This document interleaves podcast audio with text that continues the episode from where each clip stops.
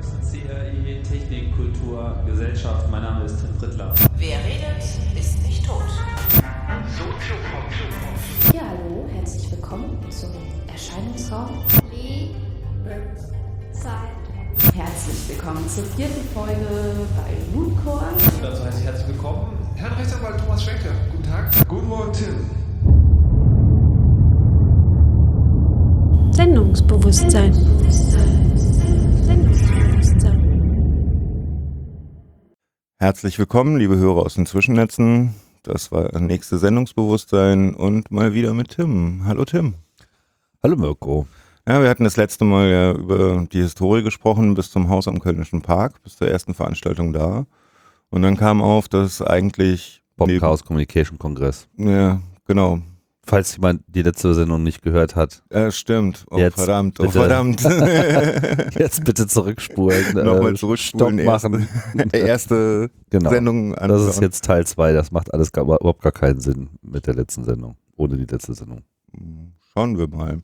Ähm, diesmal wollen wir damit anfangen, dass aus dem Haus am Kölnischen Park der Chaos Communication, das Chaos Communication Camp entstanden ist. Also das erste Camp. Ja, also es folgte direkt darauf. Mhm. Ob es jetzt daraus entstanden ist, ist nochmal eine andere Frage. Also um es vielleicht nochmal so ein bisschen zusammenzufassen, auch äh, für uns, die wir jetzt irgendwie eine Woche Abstand haben hier zwischen äh, der letzten Sendung und dieser. Der Kongress ist halt, äh, hat sich halt in Hamburg entwickelt, ist dann nach, hat einmal kurz den C in den Berliner Teich äh, gehalten, war zu kalt, zurückgezogen und ist dann halt im zweiten Anlauf aber einfach mal voll reingesprungen und fand es eigentlich ganz geil. Mhm. So vom Gefühl her und vor allem hat halt der Kongress auf einmal so eine Expansion erlebt, in der sich dann eigentlich alle äh, ganz gut gefühlt haben. Also es fühlte Mhm. sich halt gut an. Diese Expansion war ähm, also mehr noch, es war, war nicht gut, sondern es fühlte sich richtig an. Also man hatte so den Eindruck, ja, genau, warum eigentlich äh, nicht gleich so? Scheint ja eine ganz brauchbare Dimension zu sein für diese Veranstaltung. Mhm. Geht halt auch mit 2000 Leuten. Mhm. Es wurde, naja, also diverser will ich jetzt mal nicht sagen, aber es wurde auf jeden Fall ähm, bunter. Es kamen sehr viele neue Leute dazu. Klar, wegen Berlin, also wegen woanders. Also einerseits wegen überhaupt mal woanders, das wäre halt an jedem Ort so gewesen.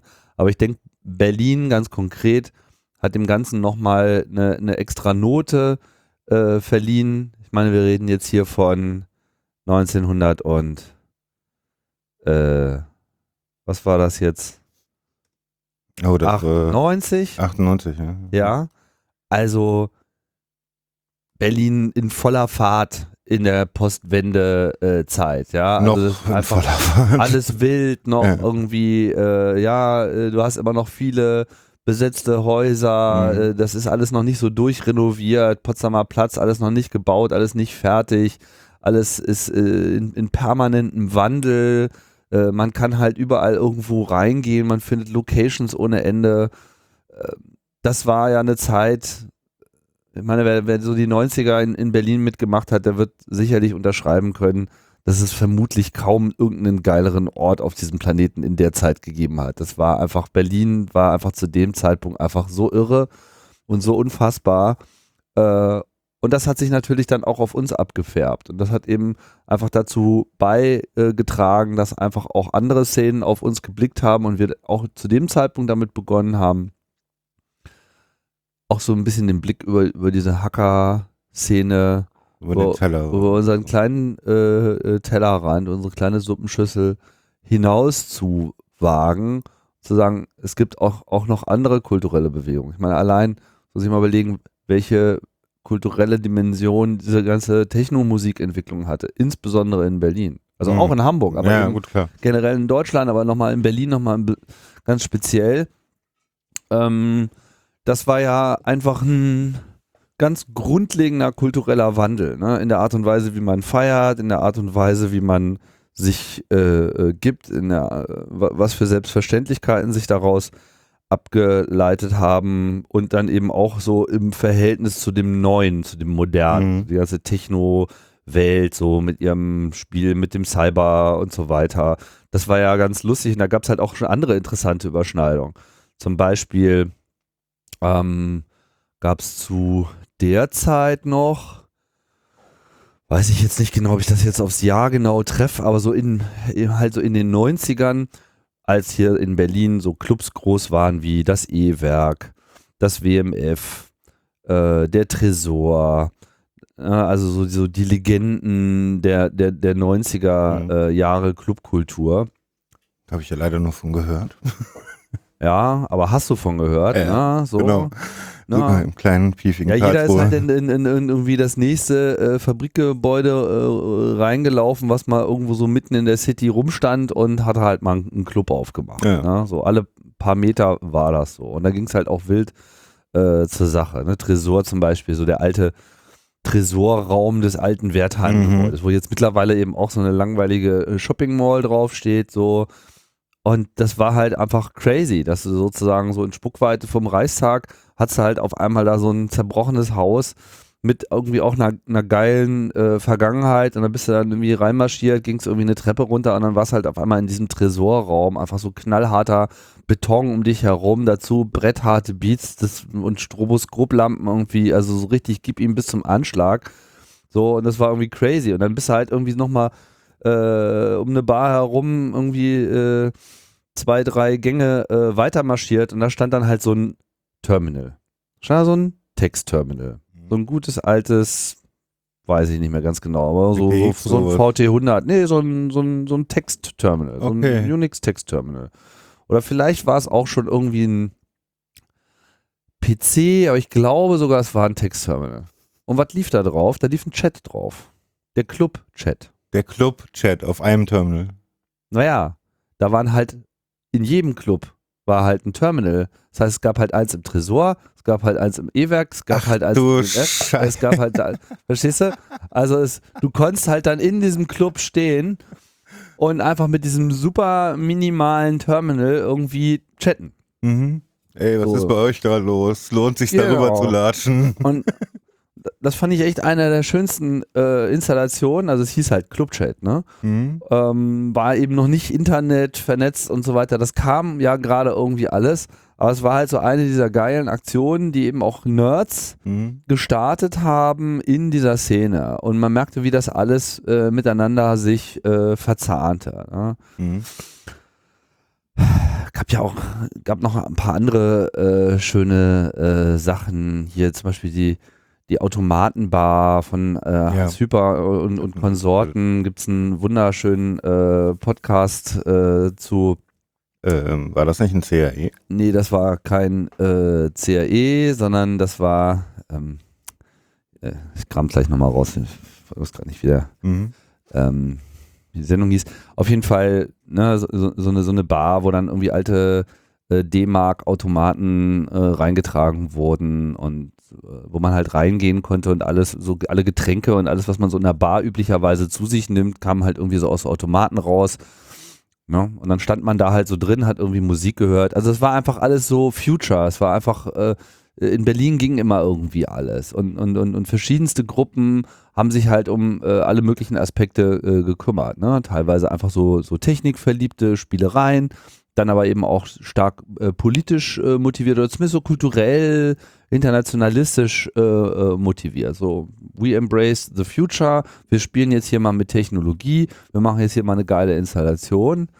Und da passte natürlich dann die Präsenz des Clubs äh, wie Arsch auf, auf einmal. Also auf einmal war so unsere Präsenz in, in Berlin, bedeutete halt, wir, wir konnten uns einfach mit vielen Szenerien äh, vernetzen, Mhm. die es so in Hamburg Nicht gibt. nicht, nicht, nicht, nicht gab oder zumindest bis dahin nicht gegeben hat und, und die aber in Berlin äh, gleich halt einfach immer diesen typischen irren Berlin-Level angenommen haben. Ne? Die Seabase zum Beispiel, ne? all, all diese ganzen äh, Bewegungen von Leuten, die auch irgendwie so ein Ding am Wandern haben mit, der, mit dieser digitalen Moderne, aber die sich jetzt nicht unbedingt so als Hacker äh, verstehen, sondern die irgendwie da, da einen anderen äh, Spin reinbringen. Ist diese, dieses, wie soll ich sagen, das Verschmelzen, beziehungsweise dieses Treffen von verschiedenen äh, Kulturen auch so ein bisschen dafür verantwortlich, dass der Club sich dann mehr so eine Gesellschaftsrichtung äh, entwickelt hat, also auch ein bisschen Politik mitzumachen und Was heißt entwickelt? Der Dinge. Club war von Anfang an politisch. okay. Der Club war, war ein politisches äh, Projekt. Ich hatte den Club bis, naja, so eigentlich die meiste Zeit wahrgenommen, so als Schutzschild. Schutzschild? Inwiefern? Naja, also ein Club, in dem Hacker sich organisieren und wenn da jemand um ankommt, sich sind, zu schützen. um sich zu schützen. Nö, das würde ich nicht so sehen. Ganz im Gegenteil. Ähm, ich will da jetzt nicht zu weit äh, Wir schweifen. ausufern. Da gibt es allerdings auch ein CAE zu, äh, tuvat.txt, Mhm. Ähm, wo so ein bisschen mal so die Genese des Clubs beleuchtet wird. Aber man muss jetzt gar nicht so weit äh, zurück, also man muss gar nicht jetzt sich so einen kompletten Podcast anhören. Kurze Zusammenfassung ist, Deutschland nach dem Zweiten Weltkrieg war natürlich kulturell lange Zeit noch von Ex-Nazis und so weiter, Mhm. von der alten Garde bedient. Äh, offiziell waren jetzt alle konvertiert und fanden Amerika gut, aber wir wissen, so eine Elite geht nicht von heute auf morgen irgendwie weg. Wir sehen sie Und das war dann halt irgendwann die Auslösung oder einer der Auslöser eben der 68er äh, Proteste, wo halt die junge Generation aufgestanden hat, hier so der Muff von 1000 Jahren mhm. unter den Talaren. Äh, das muss jetzt einfach mal alles weg. Wir wollen jetzt hier irgendwie keine Nazis mehr und überhaupt und, und, und dieses alte äh, Denken und wir machen jetzt hier mal freie Liebe und wir wollen jetzt hier mal den Aufbruch in die Zukunft. Ne? Mhm. War natürlich ihrer Zeit voraus, sind ja dann in gewisser Hinsicht auch äh, eigentlich erstmal vorläufig gescheitert durch diese Radikalisierung. Dann mündete das alles in diesen deutschen Herbst. Terror, Wahnsinn, irgendwie Mhm. Flugzeugentführung, Ermordung. Äh, der Staat rüstet auf, dreht irgendwie frei, ja, weil äh, kann damit irgendwie nicht äh, umgehen. Ähm, und bringt uns sozusagen auch schon so diese erste Welle von äh, Sicherheitsgesetzen. Ne? Diese Terrorspirale, die wir bis heute erleben, hat da in Deutschland quasi das erste Mal so richtig Schwung geholt. Und vor allem war es halt eine Mega-Depression für die linke Szene, die halt einfach gesagt hat, pff, ey, jetzt irgendwie hier so Terror, jetzt drehen aber alle mal durch. Das ist nicht das, was wir wollten. Wir wollten einen gesellschaftlichen Wandel. Mhm. So. Und dann gab es halt diesen großen linken Aufbruch, der halt gesagt hat, so, wir müssen jetzt den Marsch durch die Institutionen äh, antreten. Es hilft jetzt hier nichts, auf irgendwelche Leute zu schießen, weil wir müssen die Leute mitnehmen. Das heißt, wir müssen all das, was wir quasi an etablierten Institutionen kritisieren, entweder ähm, parallele Systeme aufbauen, siehe Taz. Ja, Mhm. wir brauchen unsere eigene Zeitung, wenn wir mit der Bildzeitung nicht glücklich sind. Da können wir noch so lange Molotow-Cocktails äh, schmeißen. Wir müssen auch eine Alternative bieten. Und natürlich ein Parteiensystem genauso. So, und dann kamen dann halt die Grünen. Und der CCC ist in gewisser Hinsicht auch so eine Antwort. Nur, dass es für diese, dass es halt da in der etablierten Gesellschaft noch kein Äquivalent gab, weil natürlich Computer und Digitalisierung niemand auf der Backe hatte, außer ein paar äh, kleinen Unternehmen und ein paar erleuchteten Leuten. Ja, gut, aber. So, aber der Club ist, im, ist explizit, ich meine, guck, guck dir irgendwie die, die, die, die, die Anzeige an, mit der Wow damals irgendwie zum Clubtreffen oder zu, zu diesem Treffen aufgerufen hat, zu diesem Tuva-Treffen, um irgendwie Leute zu finden. Wenn du dir die Liste von, von Features durchliest, das liest sich wie die tägliche Agenda mittlerweile in der Tagesschau. Ja, Privatsphäre, Netzwerke, Sicherheit, das steht da alles drin. Mhm. Kryptographie, volles Programm. Ja, also, du liest es durch und denkst dir nur so, hat der irgendwie, hatte der irgendwie, was ist das jetzt so, so zurück in Der die Zukunft? Hatte der da den, den Almanach irgendwie äh, liegen und wusste schon, worüber berichtet wird? Das ist, da steht da eins zu eins genau so drin. Und Logischen Abfolgen. Und, und der Club war von daher halt auch nicht jetzt nur von so ein paar Nerds treffen sich und spielen mal mit Computern rum, Mhm. sondern da steckte von vornherein die Erkenntnis drin, diese Gesellschaft, diese Weltgemeinschaft wird sich ändern durch digitale Kommunikation, durch digitale Systeme. Das wird einfach Auswirkungen haben. Und wir sehen Chancen und wir sehen Risiken und deswegen machen wir den Chaos Computer Club, um zwischen diesen Chancen und Risiken einfach mal qualifiziert äh, unterscheiden zu können und das zu thematisieren zu können. Und das ist im Prinzip die Story ja des Clubs von Anfang an. All die Mhm. ganzen Hacks sind immer wieder genau diese Demonstration. Guck mal, wir haben uns mal angeschaut, wie das funktioniert. Das hat folgende Implikationen. Übrigens haben wir hier noch ein lustiges Video für euch gemacht, irgendwie und eine Mhm. geile Geschichte äh, drumherum. Das könnt ihr irgendwie mal schön in eure Medien platzieren. Jetzt habt mal Spaß mit uns. Mhm. Das hat irgendwie funktioniert und funktioniert in gewisser Hinsicht bis heute noch. Ist halt auch so ein bisschen der Style des Clubs geworden. So, und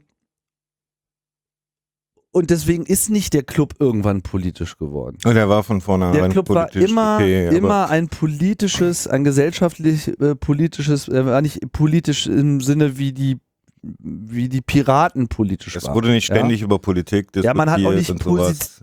man hat nicht, doch, es wurde viel über, es wurde viel politisch diskutiert. Ich würde sogar sagen, dass bei den Clubtreffen damals vor allem im Wesentlichen politisch diskutiert wurde. Na klar hat man sich irgendwie so mit Technik auch unterhalten, aber das waren jetzt keine Treffen, wo man äh, primär nur über Computerbastel Mhm. äh, nachgedacht hat, sondern so ein Dienstagsplenum war eigentlich immer inhaltlicher Natur.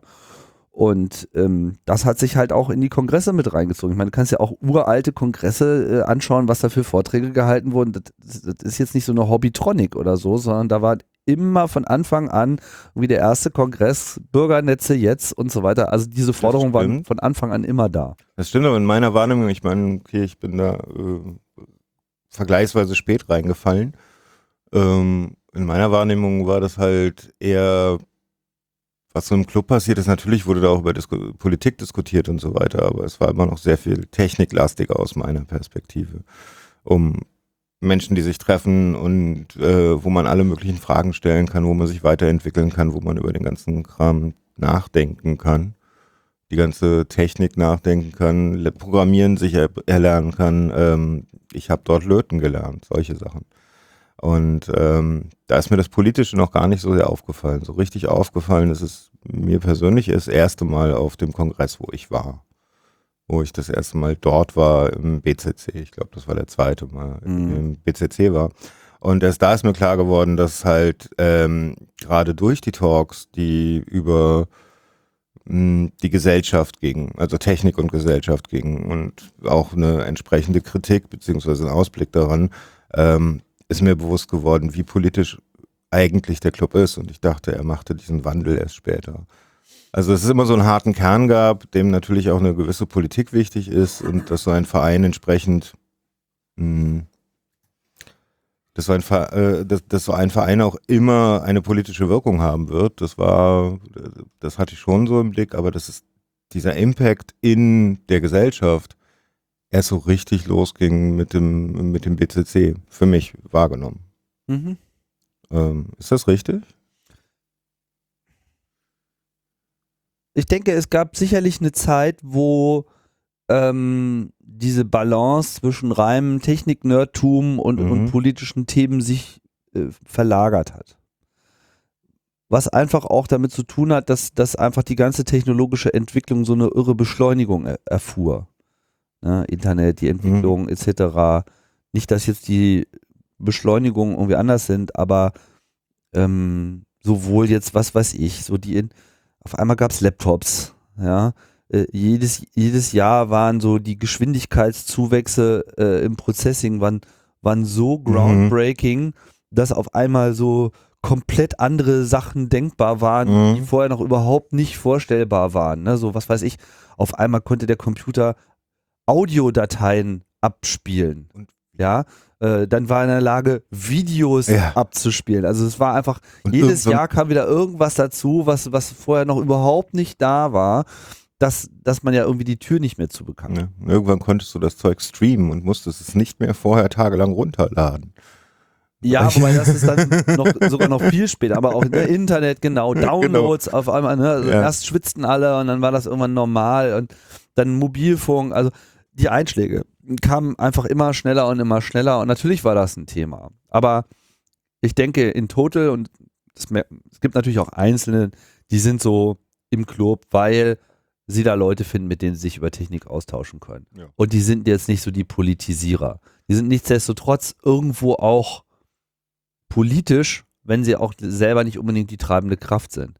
Sie sind aber dann innerhalb des Systems Club Mhm.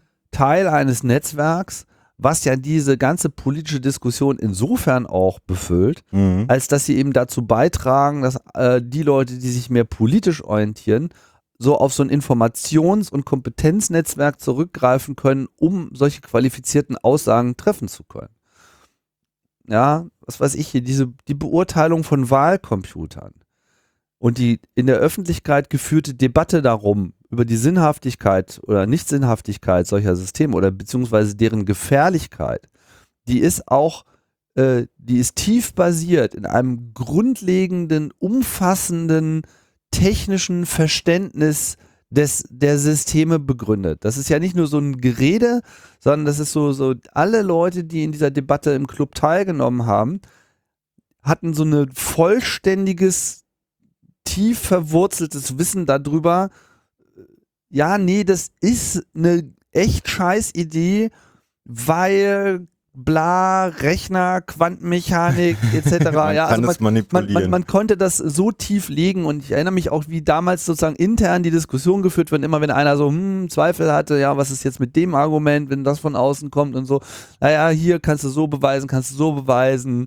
Ja, also die Art und Weise auch, wie darüber ähm, diskutiert wurde, hat mich e extrem beeindruckt damals. Ne? So dieses, ja, gucke mal, das ist so mehr oder weniger mathematisch belegbar, dass wenn irgendwie du das Mhm. eine hast, du das andere verlierst und also das, das sind einfach extrem äh, solide Debatten, die eben aus diesem Gesamtnetzwerk äh, entstehen. Und ich denke, das ist halt auch, was man auch sehen muss, was, was vielleicht nicht jeder so auf dem Zeiger hat. Der, der Club ist vor allem ein Netzwerk. Ein Netzwerk von Leuten mit den unterschiedlichsten Kompetenzen. Und das war auch schon immer so. Du hattest immer Rechtsanwälte, ja, Mhm. äh, du hattest immer, du hattest Philosophen, du hattest Künstler aller, aller Couleur, ja, die ähm, alle äh, ganz unterschiedliche Arten und Weisen haben, das, was sie in der Gesellschaft gesehen haben, äh, zu interpretieren und, und damit umzugehen. Die, ja, da gibt es politische Kompetenz, da gibt es rechtliche Kompetenz, da gibt es irgendwie philosophische Kompetenz, gibt es die reine technische Programmierkompetenz, da gibt es wissenschaftliche Kompetenz etc. Und immer wenn, wenn der Club sozusagen zu einem komplexen Thema Stellung nimmt, konnte man immer so richtig Alles sehen, wie so dieses, kennst du jemanden, der ja Mhm. hier und frag doch mal da und ja, äh, die Wege sind da nicht lang. Der Club muss nicht sehr weit und auch gar nicht so sehr außerhalb seines unmittelbaren Gefüges suchen, um Antworten zu finden und, und das war schon immer etwas, was mich maßlos beeindruckt hat. Und ich denke eben auch, dass sich das in gewisser Hinsicht auch im Kongress niedergeschlagen hat und bis heute niederschlägt. Nur über die Zeit und insbesondere über die Zeit, über die wir jetzt gerade reden, mag das von dieser Gesamtentwicklung Computer und Netzwerk und Gesellschaft und Wende und Mhm. 2000 und Zukunft und so weiter, ich meine, das war ja alles bekloppt. Das ist total wahnsinnig äh, gewesen. Genau, es ist einfach alles vollkommen überdreht auch gewesen und wir sind dann halt einfach auf dieser Welle einfach geritten wie Dr. Seltsam und weißt du, so auf der Rakete, so yippie. Ey, ja. Ähm, ja, also das mal so Wir nehmen, wir Als- nehmen mit, was geht. So. als Antwort auf, ist der Club politisch? Was mir dabei aber auch, also etwas, was mir immer wieder entgegenschlägt, wenn wir über den Chaos Communications Kongress mit Menschen rede, die halt ihn nicht kennen, dann ist es auch halt immer das, oh Gott, ich möchte mich doch nicht vier Tage zu den Nerds setzen und mir über tiefe Elektronik und Hacken und so weiter was anhören, was ich eh nicht verstehe. Ja. Und ähm, das ist einfach nicht der Fall. Also auf den Kongressen. Das habe ich zumindest nicht so erlebt. Das so, gibt es. Das gibt's auch, ja. Ja, ja, das gibt es, das kann man sich auch aussuchen. Aber jeden, der vorher nicht mit der Szene zu tun hatte und dann auf den Kongress gegangen ist, den habe ich erlebt, dass er dann irgendwann in den ganzen Talks sitzt, die sich halt um Gesellschaft und Technik äh, äh, kümmern oder äh, darüber sprechen und dann total fasziniert dafür, davon sind, was für Implikationen das hat, über die sie noch nie nachgedacht haben. Ja, ich denke, das beschreibt es ganz gut, ne? Dass man, dass eigentlich für jeden was dabei ist beim, beim, beim Kongress, weil der Kongress ist nicht über Technik, sondern der Kongress ist einfach das Netzwerktreffen von Leuten, die sich einfach einen Kopf machen über diese Welt. Manche sagen ja, das ist der jährliche Geburtstag des Clubs. Ja, ist es ja nicht. Manche sagen das. Ja, das Jahrestreffen der Hacker und Ja. so, ja klar, ich meine, das sind so äh, journalistische Formulierungen, die man natürlich immer äh, wiederfindet. Aber ich würde es primär so sehen und finde ja auch, dass auch der Termin, wer auch immer sich den hat einfallen lassen, der ist ja so grandios das, auf so vielen Ebenen. Ja? Also erstmal so diese Frivolität, dieses wir machen das zwischen Weihnachten und Neujahr. Also Ja. erstmal so als Statement so, Ja. ne? Ähm, oh, eure langweilige tut auch so, so mit, mit so mit so einem potenziellen Entweihungsfaktor äh, auch so, ja, Ja. so Weihnachten mir doch egal. Mhm.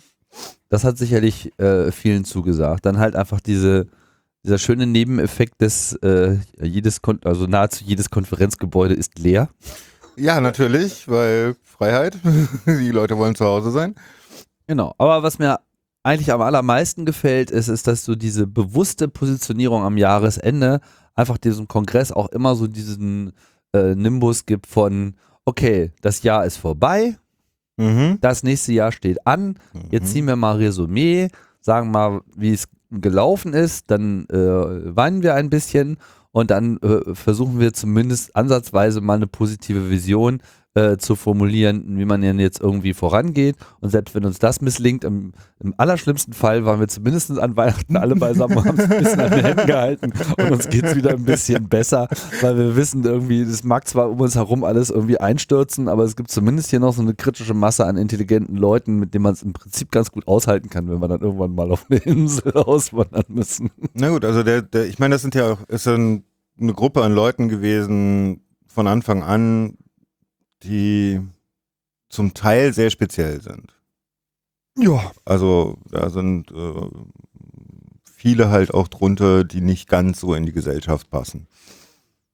Heute würde man sagen, Heute würde man sagen, sie sind die Trendsetter der Gesellschaft. ja, aber, aber war, damals waren sie es auf keinen Fall. Also ähm, das, das ist eher schleichend gewesen.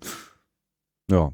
Und aber ich meinte damit eher so, naja, da fühlen sich halt auch Leute wohl, die, was weiß ich, Autisten sind, Leute wohl, die so ADHS haben und ähm, die hyperaktiv sind.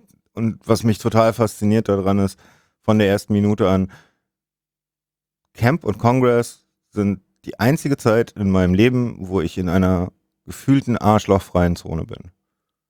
Wo es eigentlich, wo ich noch nie erlebt habe, dass da jemand den anderen übervorteilen will, was, was Böses will oder seinen Vorteil rausziehen will oder nicht hilft. Ja, also Camp ist so ein, so ein Ding, was ich da erlebt habe, ist halt auch Wahnsinn. Also äh, ich verliere mein iPad und werde angerufen, ey, ich habe dein iPad, ich bring's dir zum nächsten Talk, wo du bist.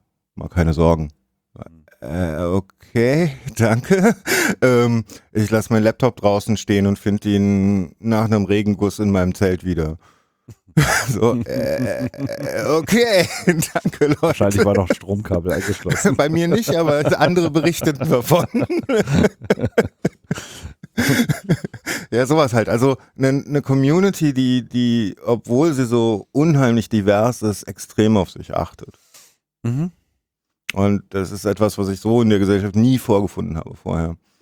Und ist es damals auch schon so gewesen, dass das so, so, ein, so ein Refugium war, mal so vier Tage durchzuschnaufen und mal so seinem kompletten Nerdtrieb nachzugeben? Ja, sicherlich. Also ich würde sogar sagen, der Kongress hat sich eigentlich im Großen und Ganzen eigentlich gar nicht verändert. Also so in seinem Kernfühl ist Ist nur größer geworden. es ist eigentlich nur größer geworden. Also es ist natürlich, bestimmte Dinge sind natürlich anders, weil viele Leute da sind. Ne? Mhm. Also allein die, die Anzahl der Leute, die dir so permanent entgegenströmt von irgendwoher, wenn du irgendwo hingehst, ist natürlich was anderes. Aber das ist halt alles relativ. Ne? Also in dem besagten letzten Kongress da in Hamburg, äh, wo, wo, was weiß ich, 500, 600 Leute da halt waren in diesen zwei Gängen und ein paar Räumen, da war dann das Gefühl von, boah, ist das Oh voll hier, Gott.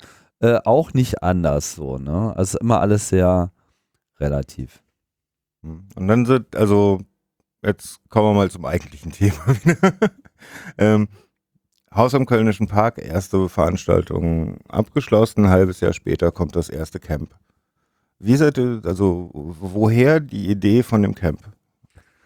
Ich meine, das ist doch Wahnsinn, zu sagen, wir möchten hier auf den Zeltplatz, wo irgendwie ein paar hundert Leute sind und äh, die bekommen alle Internet und Strom auf einem verdammten Zeltplatz. Na gut, ich meine, die Idee ist ja nicht von uns. Das muss man jetzt mal auch äh, klar sagen. Also da gehen die, die Creds halt an, an die alte holländische Hackergemeinde, wobei auch das wiederum was mit dem Kongress zu tun hat. Mhm. Rob Conrad und Freunde, die Hippies from Hell, so eine Mhm. Gruppe äh, von Leuten aus Amsterdam, die halt auch technisch sehr unterwegs waren, die so ihre eigene Zeitung hatten, die Hektik etc. Ne? Also Hektik hieß eigentlich damals so diese Gruppe.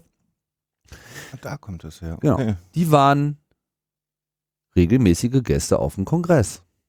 Ich weiß nicht genau, wann sie damit angefangen haben, aber irgendwo so Mitte der 80er Jahre sind die halt dazu. Also klar, weil Kongress gibt es ja alles seit 84, also ich weiß nicht genau, wann sie dazu gekommen sind, Mhm. aber relativ früh Mhm. äh, waren die halt so quasi so unsere internationale Abteilung, kann man auch sagen. weil ansonsten war natürlich dieser Kongress nicht, nicht sonderlich international. Es Noch gab nicht. ja, das, das hat noch eine Weile gedauert. Ja. Das war auch im Haus am Kölnischen Park äh, nicht so der Fall. Es gibt so ein paar nennenswerte Ausnahmen, hier so äh, die 2600 äh, Community ähm, aus äh, New York und äh, die eine oder andere ähm, Hacker-Gruppe, komme ich auch später noch zu, hatte eine Nähe. Aber im Prinzip war das eine grunddeutsche Veranstaltung. Und da lief ja auch nicht, nichts bis fast bis kaum irgendwas auf Englisch. Also wenn es da mal einen englischen Talk gab in Hamburg, das ist äh, Ausnahme. Ne? Die Holländer waren halt jetzt da und wie das eben so ist mit Holländern, die können ja immer ganz gut Deutsch, ne? Oder war zumindest in dem Fall äh, wieder mal so.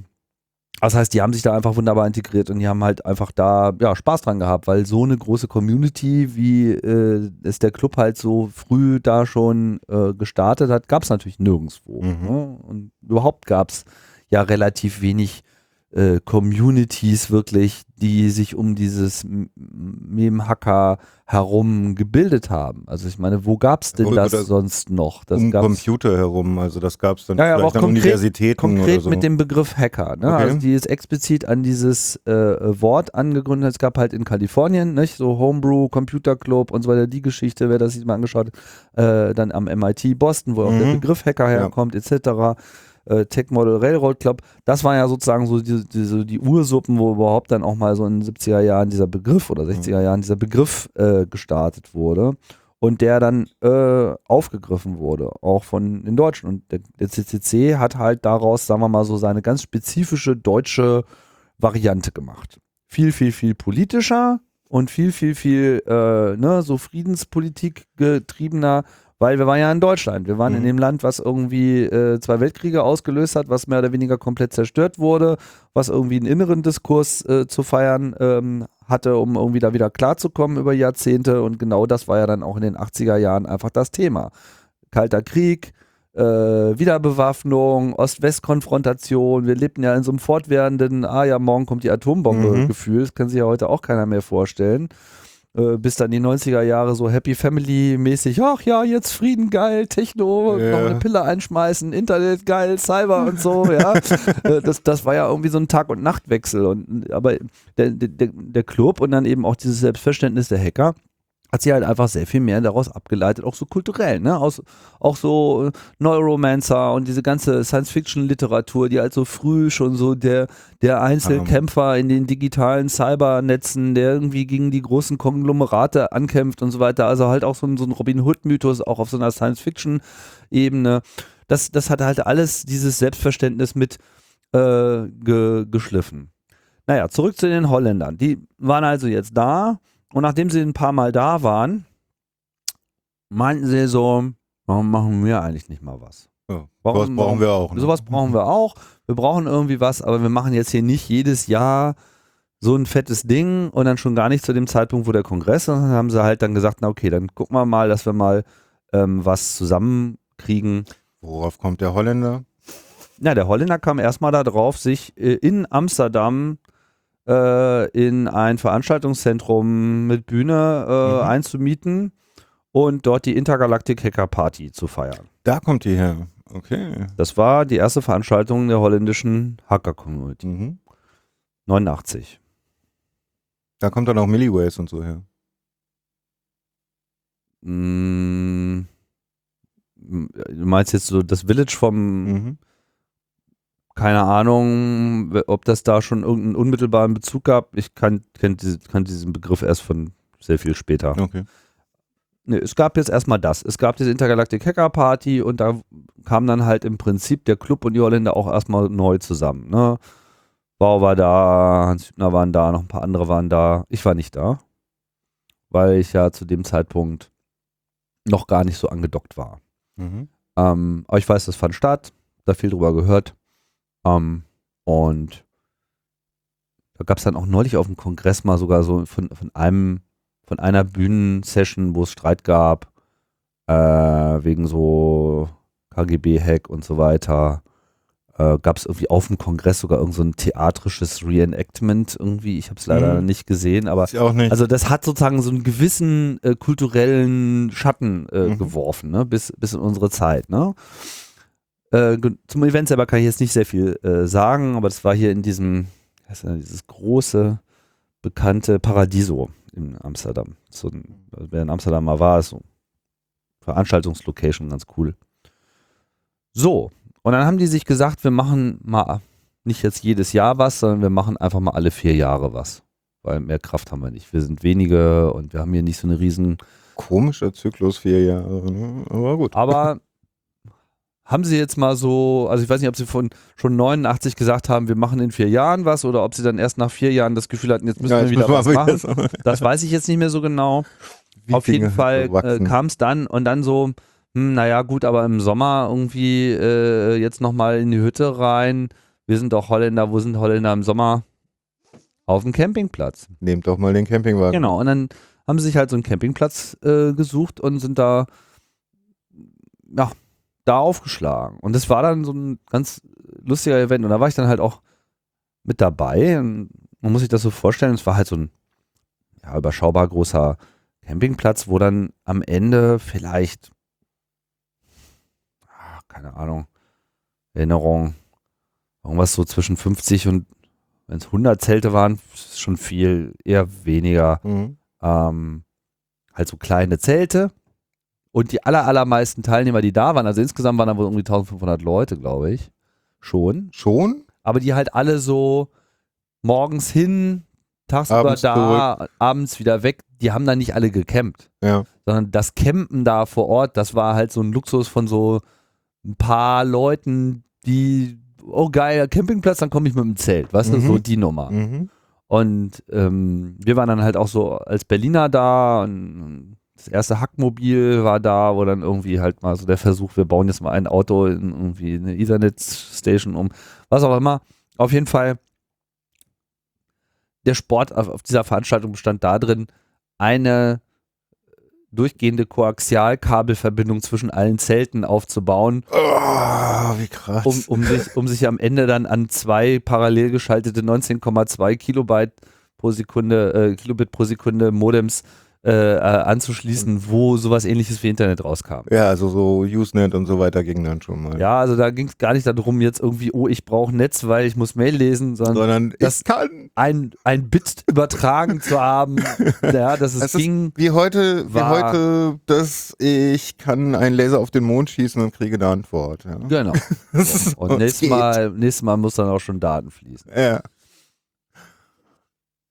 Ja, und das war, wie du dir vorstellen kannst, irgendwie so ein Erfolg, weil das irgendwie alle ganz geil fanden. Und als dann halt wieder vier Jahre rum waren Mhm. und in der Zwischenzeit sie schon ihre ersten Internet-Service-Provider äh, gegründet haben, Access for All kam aus dieser Szene heraus, etc.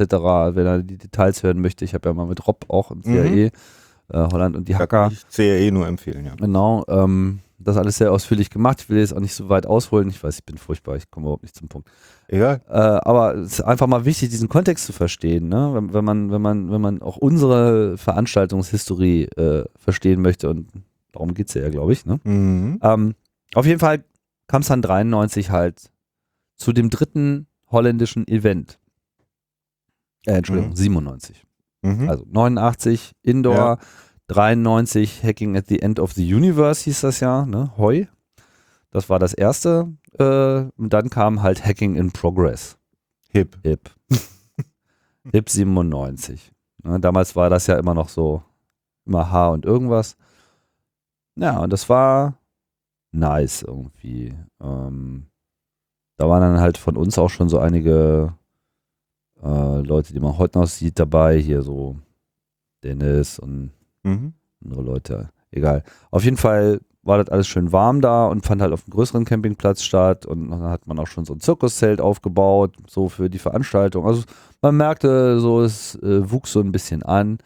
Und was vorher halt zwei 19,2 Kilobit Modems waren, war halt zu dem Zeitpunkt dann schon eine 6 Megabit pro Sekunde äh, Funkstrecke zum eigenen Internet Service Provider in vier Jahren. Ne? So viel nochmal zu dem, wie uns die technologische Entwicklung da auch mitgerissen hat. ne? Mhm. Und das war dann im Prinzip so ein bisschen auch so die Definition von dem, was man so wollte. Draußen sein, zusammen sein, Konferenzen. Konferenz machen und irgendwie geil connected sein und Mhm. irgendwie Spaß daran haben, so ein Netzwerk aufzubauen und überhaupt einfach diese äh, absurde Infrastruktur herbeizuführen. Mhm. Und du bist dann ja auf die Idee gekommen zu sagen, okay, 99 machen wir den Camp. Auf der Veranstaltung dachte ich mir so, eigentlich ganz geil. So, warum machen wir denn das nicht? Und ich habe halt zu dem Zeitpunkt, 97, habe ich halt diese ganze Techno-Zeit in Hamburg und Berlin irgendwie mitgenommen gehabt über Jahre. Dieses ganze Feierwesen und hatte eine etwas andere und zu dem Zeitpunkt halt auch schon stark von Berlin äh, geprägte Sicht auf Veranstaltungsdesign. Sagen wir es mal Merkt so. man. Ja, also hier. da muss halt mehr, ne, wie ich schon in der letzten Sendung erzählt habe, so dieses einfach auch mal andere Reize zu setzen fürs Hirn. Einfach schöne Sachen, Dinge, die jetzt nicht unbedingt erstmal durch ihre Funktion bestechen, sondern die einfach andere Bedürfnisse äh, abdecken und, und, und einfach das Gesamtbild äh, komplementieren. So, dass, dass man einfach auch so ein bisschen noch mehr so das Gefühl hat, man ist irgendwo. Und das fand ich dann halt einfach erstrebenswert, sagen wir es mal so. Also ich dachte mir so, es kann doch nicht sein, dass die Holländer mit ihren echt beschränkten Mitteln alle vier Jahre irgendwie so ein Ding aufziehen und, und uns gelingt es nur, da so eine Sesselpups-Veranstaltung in äh, Hamburg zu machen mit so ein paar Räumchen, die man aufschließen muss und das, und das war's dann so. Mhm. Ähm, hatte aber noch zu dem Zeitpunkt halt nicht die Spur einer Ahnung, Ja, wir sind bei der, wie ich denn dahin äh, kommen. wir sind bei der letzten würde. Folge so weit gewesen, dass du sagtest, ähm, du hast mh, sozusagen gekündigt und mal dich nur darauf vorbereitet, diesen, dieses Camp zu machen. Und das war ja auch das Glück, was für das Haus am Kölnischen Park sprach, weil du darüber dann Genau, also ich muss sagen, so im Rückblick kommt mir das echt ganz schön irre vor, ne? ja.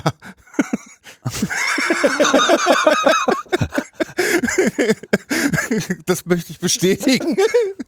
Aber das Aber das kam ja, damals war das für mich einfach, ähm, für mich war das einfach vollkommen selbstverständlich. Also ich meine, ich hatte mich einfach so in diesen Gedanken äh, rein verbohrt, dass, dass, dass ich das ähm, möglich machen wollte, dass ich halt einfach auch komplett die Lust verloren habe, irgendwie in diesem Job zu arbeiten. Und ich merkte einfach nur, dass das würde mich halt total davon abhalten, das, was du machen willst. das, äh, was ich eigentlich machen will, zu tun. Und dann habe ich halt gesagt, so Leute, sorry, aber ist hier nicht mehr so mein Film jetzt hier und ich muss einfach was, ich muss, muss, muss Dinge tun, die mir unter Garantie kein Geld einbringen und mir Probleme bereiten irgendwie, mein Überleben zu sichern. So, die haben mich auch echt angeguckt, so, irgendwie, aha, mhm. Bist du wahnsinnig. So, ne, ich meine, normalerweise kündigt man halt ne- einen Job, um irgendwelche neuen Karrieren äh, anzustreben oder so. Das war halt jetzt nicht meine Intention. Aber Na egal. keine Midlife-Crisis, oder? Nö, von Midlife bin ich ja jetzt gerade mal erst angekommen. Also. Also, ähm, na gut, also dann äh, wie gesagt, wir waren dann bei der ersten Veranstaltung HK, äh, Haus am Kölnischen Park. Genau. HAK war das. HAKP. HAKP, genau. Ähm, und HAKP, sagt HAKP, ja, ja, das hatte ich auch häufiger gehört und überhaupt nicht Was verstanden, worum es ging. Ja, was doppelt lustig ist, Ja. ne? HAKP. Weiß nicht, ob da noch was anderes ist. Naja, in der Lisp-Welt Oh. ist ja das P am Ende quasi Prädikat, also quasi Mhm. so Fragezeichen. Also Hack P heißt halt eigentlich hacken. Mhm. In Lisp. Oh Gott. Ah, das ist diese, diese tausend Ebenen immer. Also es ist so grausam. Ich meine, nicht umsonst sieht man irgendwie Leute auf dem Kongress vor irgendeinem Plakat oder irgendeinem Spruch stehen und sich eine halbe Stunde totlachen und die Hälfte der Leute steht drumherum und denkt sich, warum lacht er darüber? Ja, 16 C3, ja. So. Ist ja lustig, wa? Äh, redet ihr? Ja, da kommt dann der, der Nordtumor hin. Wie hast du es dann geschafft, dieses, dieses Camp aufzuziehen? Ich meine, da war dann nur noch ein halbes Jahr Zeit. Da musstest du Leute animieren, dass das funktioniert. Und wo hat das überhaupt stattgefunden? Ja, also ähm, ich habe seit 93 habe ich halt irgendwie so dieser ganzen, diesem ganzen Techno-Party-Wahnsinn so beigewohnt, ne? Wie schon Mhm. erwähnt, in Hamburg und später dann halt auch, als ich nach Berlin kam, in Berlin. Und ich bin dann halt äh, relativ früh, als ich hier nach Berlin kam, auf so ein Team äh, getroffen, die hier so eine Bar machten in Prenzlauer Berg. Oh, lass mich raten, die Pionen. Die Pionen. Und die dann halt 95 auch anfingen, so eine, also die damals auch Open-Air-Partys gemacht haben Mhm. und ähm, immer so irgendwo irgendwie Party, tralala. Die alle immer sehr ordentlich abliefen. Wo immer alles, also da gingen auch mal Sachen schief, aber der Modus war immer okay.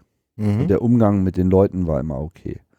Und auch wenn mal was äh, organisatorisch schief lief, wurde es nicht auf die Leute abgewälzt, die da eigentlich nichts mit zu tun haben. Was man schon mal so findet. Und irgendwie, als ich so auf die getroffen bin, irgendwie, wir haben uns irgendwie gleich verstanden. War so, was gibt ja so manchmal so Begegnungen, wo man so gar nicht viel sagen muss. Irgendwie so.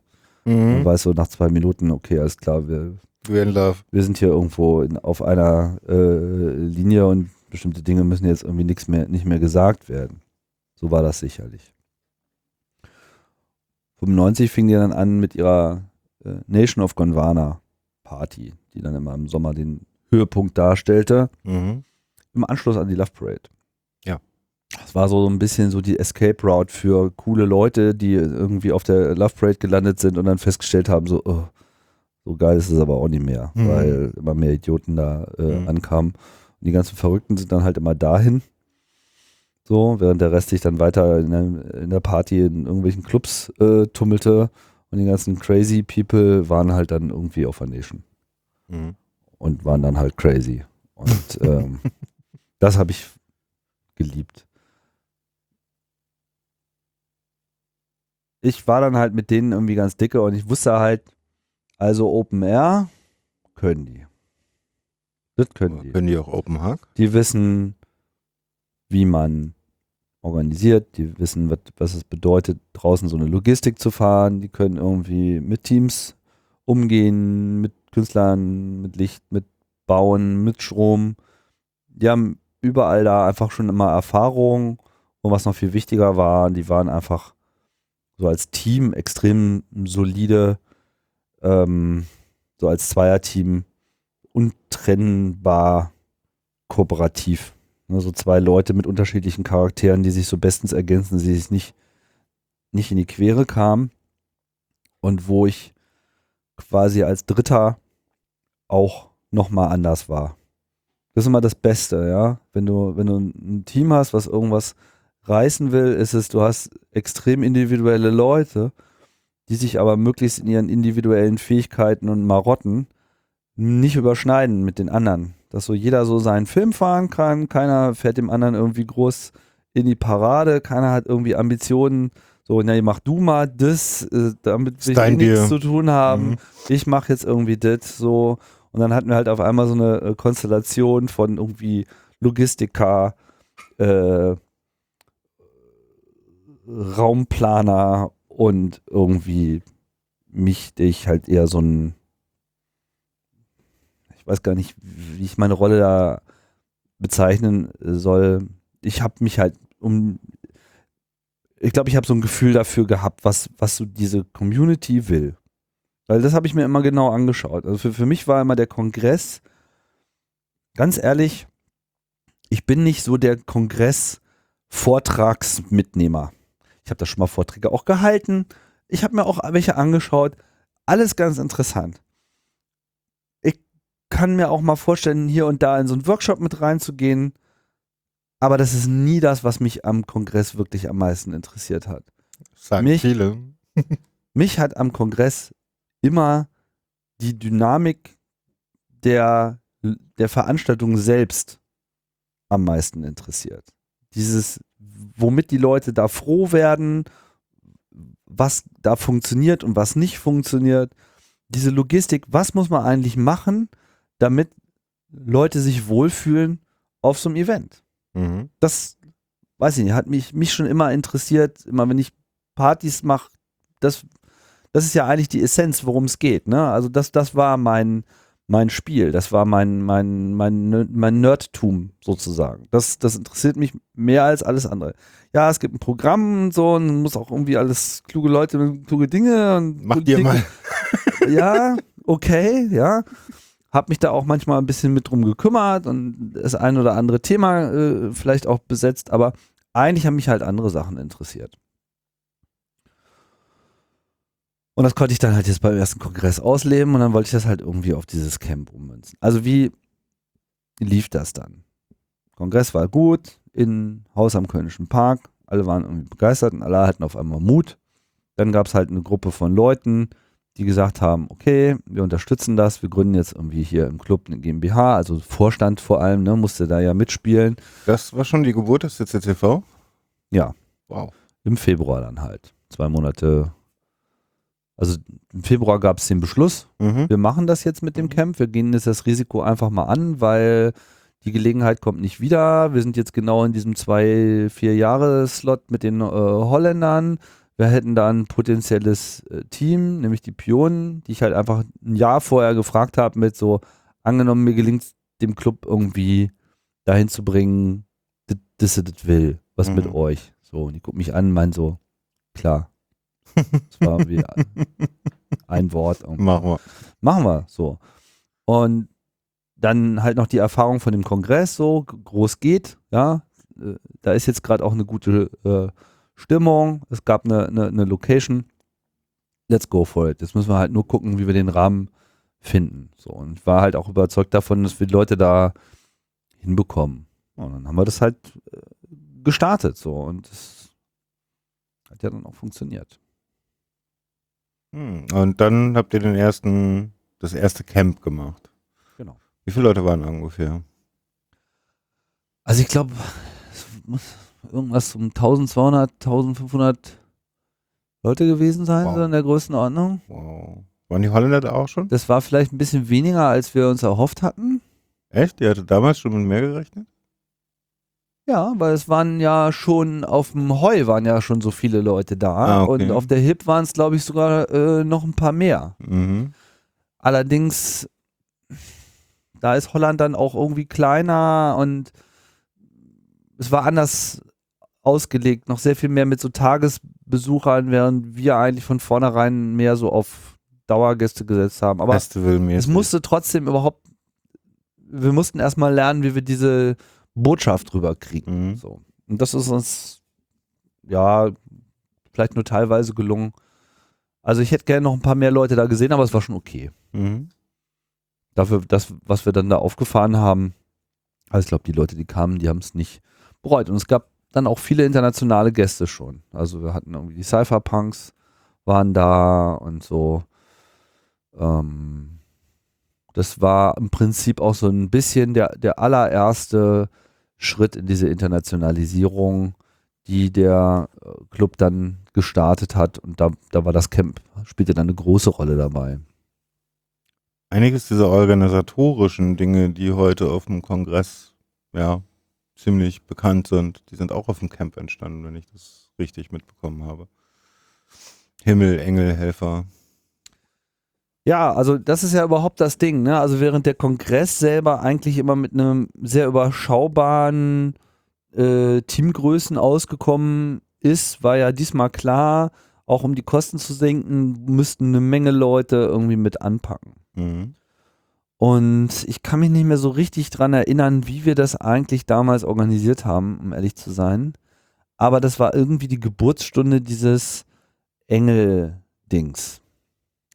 Weil ich glaube, den Begriff Engel, Ja, der Begriff, die Genese, die ich gehört habe dazu, ist äh, so gewesen, dass es da halt ein Zelt gab, in dem die ganzen Helfer waren und irgendwer hat das irgendwann mal Himmel genannt. Und da kam dann das Ganze, dann sind das die Engel, dann sind die Aber wenn ich Leiter des Ganzen die Erzengel. ich bin so ein bisschen auf dem dünnen Eis. Nee, ich glaube, dass sich das alles, also ich weiß es jetzt echt nicht mehr so genau. Ich glaube, der Begriff Engel ist noch ein bisschen älter, Mhm. aber Himmel war dann sozusagen dann so die nächste Folge davon. Dann hat sich das so ein bisschen verselbstständigt. Oder sagen wir mal, unabhängig davon, wann es jetzt wie hieß, diese Organisationsstruktur mit, da gibt es Leute, die machen die Organisation dieser Engeltruppe, Mhm. ne?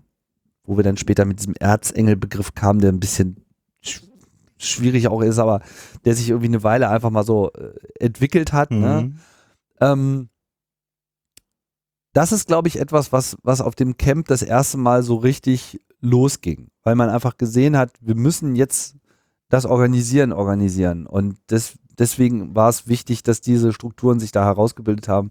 Und da hat das Camp halt äh, eine große Rolle gespielt. Aber das ist, wie eigentlich fast alles auf den Kongressen oder im Camp, ähm, nicht gesteuert worden, oder? Sondern das hat sich historisch gewachsen, wie man immer so schön sagt. Das hat sich natürlich gebildet, weil irgendwelche Leute gesagt haben, oh, ich sehe, da ist ein, ein Need, da ist ein, ein Bedürfnis, äh, hier muss besser organisiert werden, ich kann das ganz gut, also Ja. ich helfe euch jetzt mal.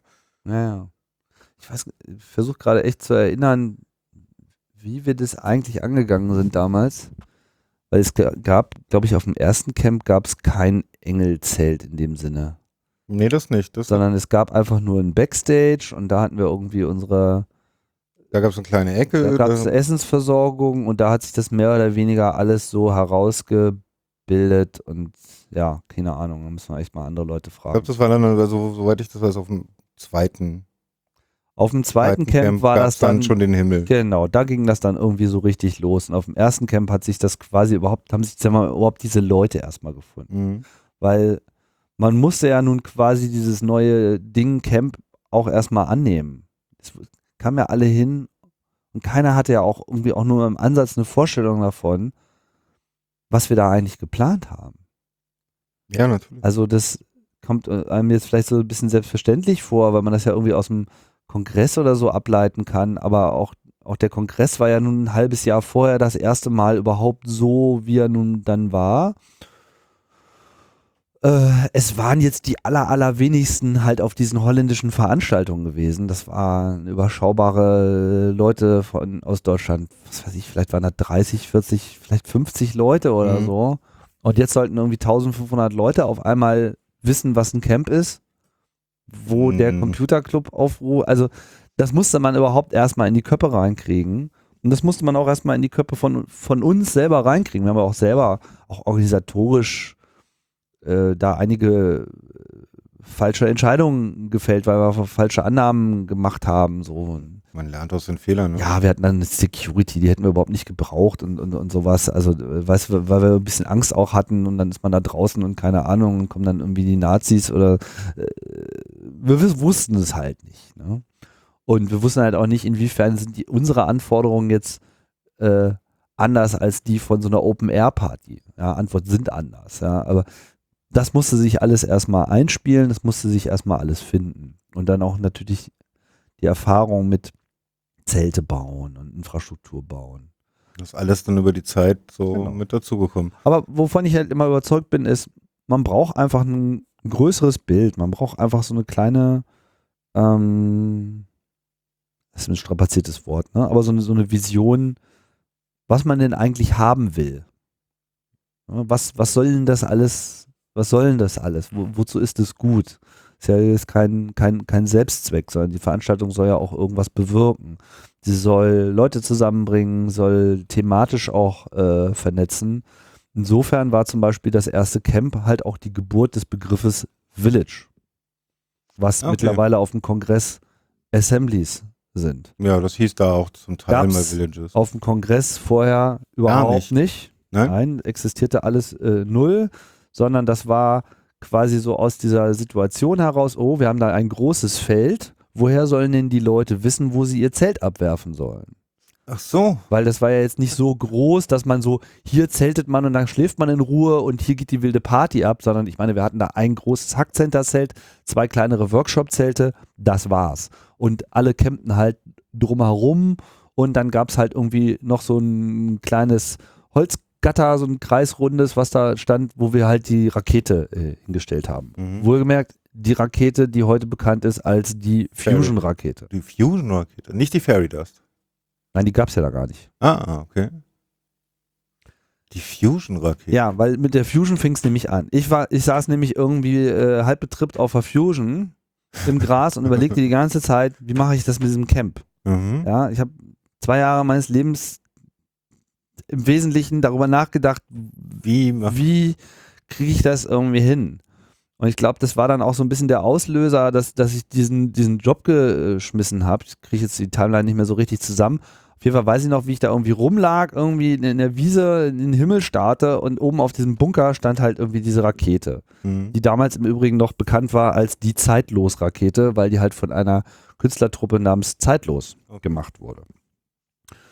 Und die, sagen wir mal, auch auf der Fusion auch nur äh, ein Kunstobjekt Unter vielen. unter vielen war. Zugegebenermaßen ein, ein sehr hübsches so, aber es hatte noch keinen besonderen Status.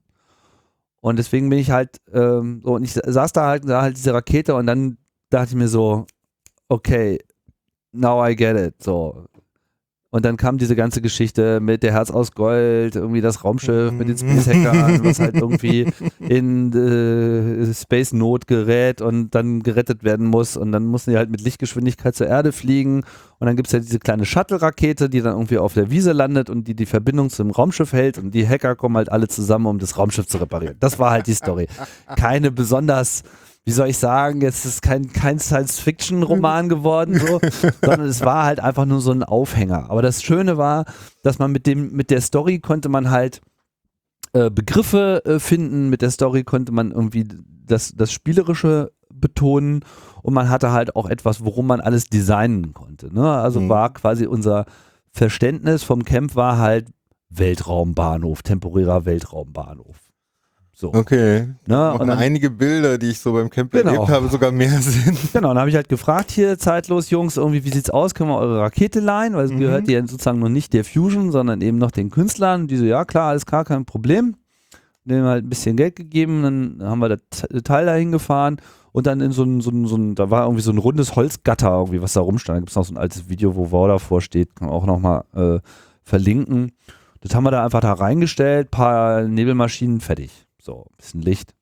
Das war jetzt auch alles noch nicht so über, überdreht wie heute, aber das war schon so ein Statement. So, ja, wir, wir erzählen euch jetzt eine Space-Geschichte und ihr kommt da hin, dann steht da auch so eine kleine scheiß Rakete, so, die irgendwie cute aussieht, auf der man sich irgendwie schön fotografieren lassen kann und die, die diese, diese Geschichte irgendwie so schlüssig macht. So, ne? Mhm. ne? Ihr habt nicht nur Raketen irgendwo auf, auf Zettel gemalt, sondern man kommt da hin und dann gibt's da auch Steht da eine. So, ne? so als Inkarnation dieses Space äh, Individualismus. So dieses, ne, der Hacker, der Einzelne äh, in, in seiner Individualrakete, der so durch den Weltraum per Anhalter durch die Galaxis, ja, äh, das sind natürlich all diese ganzen Fantasien, deswegen halt auch äh, das geborgte Bild dieser Herz aus Gold, dieses Mhm. geklauten Raumschiffes, wo halt irgendwie die Freaks durch die Gegend ziehen und Spaß haben, aber dann halt mal äh, in Probleme geraten und von ihren Erden-Freak-Freunden halt dann Unterstützung brauchen. Mhm. Das, das war halt einfach das, das Bild, was wir uns da dann letzten Endes hingemalt haben.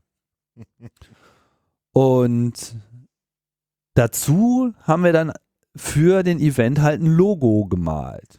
Und das ist diese 2D-Rakete, wie es sie heute noch gibt. Mhm. Ja. Aus der dann auch. Aber das war sozusagen alles, was es gab. Es gab halt die heute Fusion-Rakete, die Mhm. Zeitlos-Rakete, die da auf dem Acker stand und es gab diese 2D, spacige, bauchige, aber letztlich doch ganz anders aussehende äh, Rakete, die halt unser Logo war für den Event. Mhm.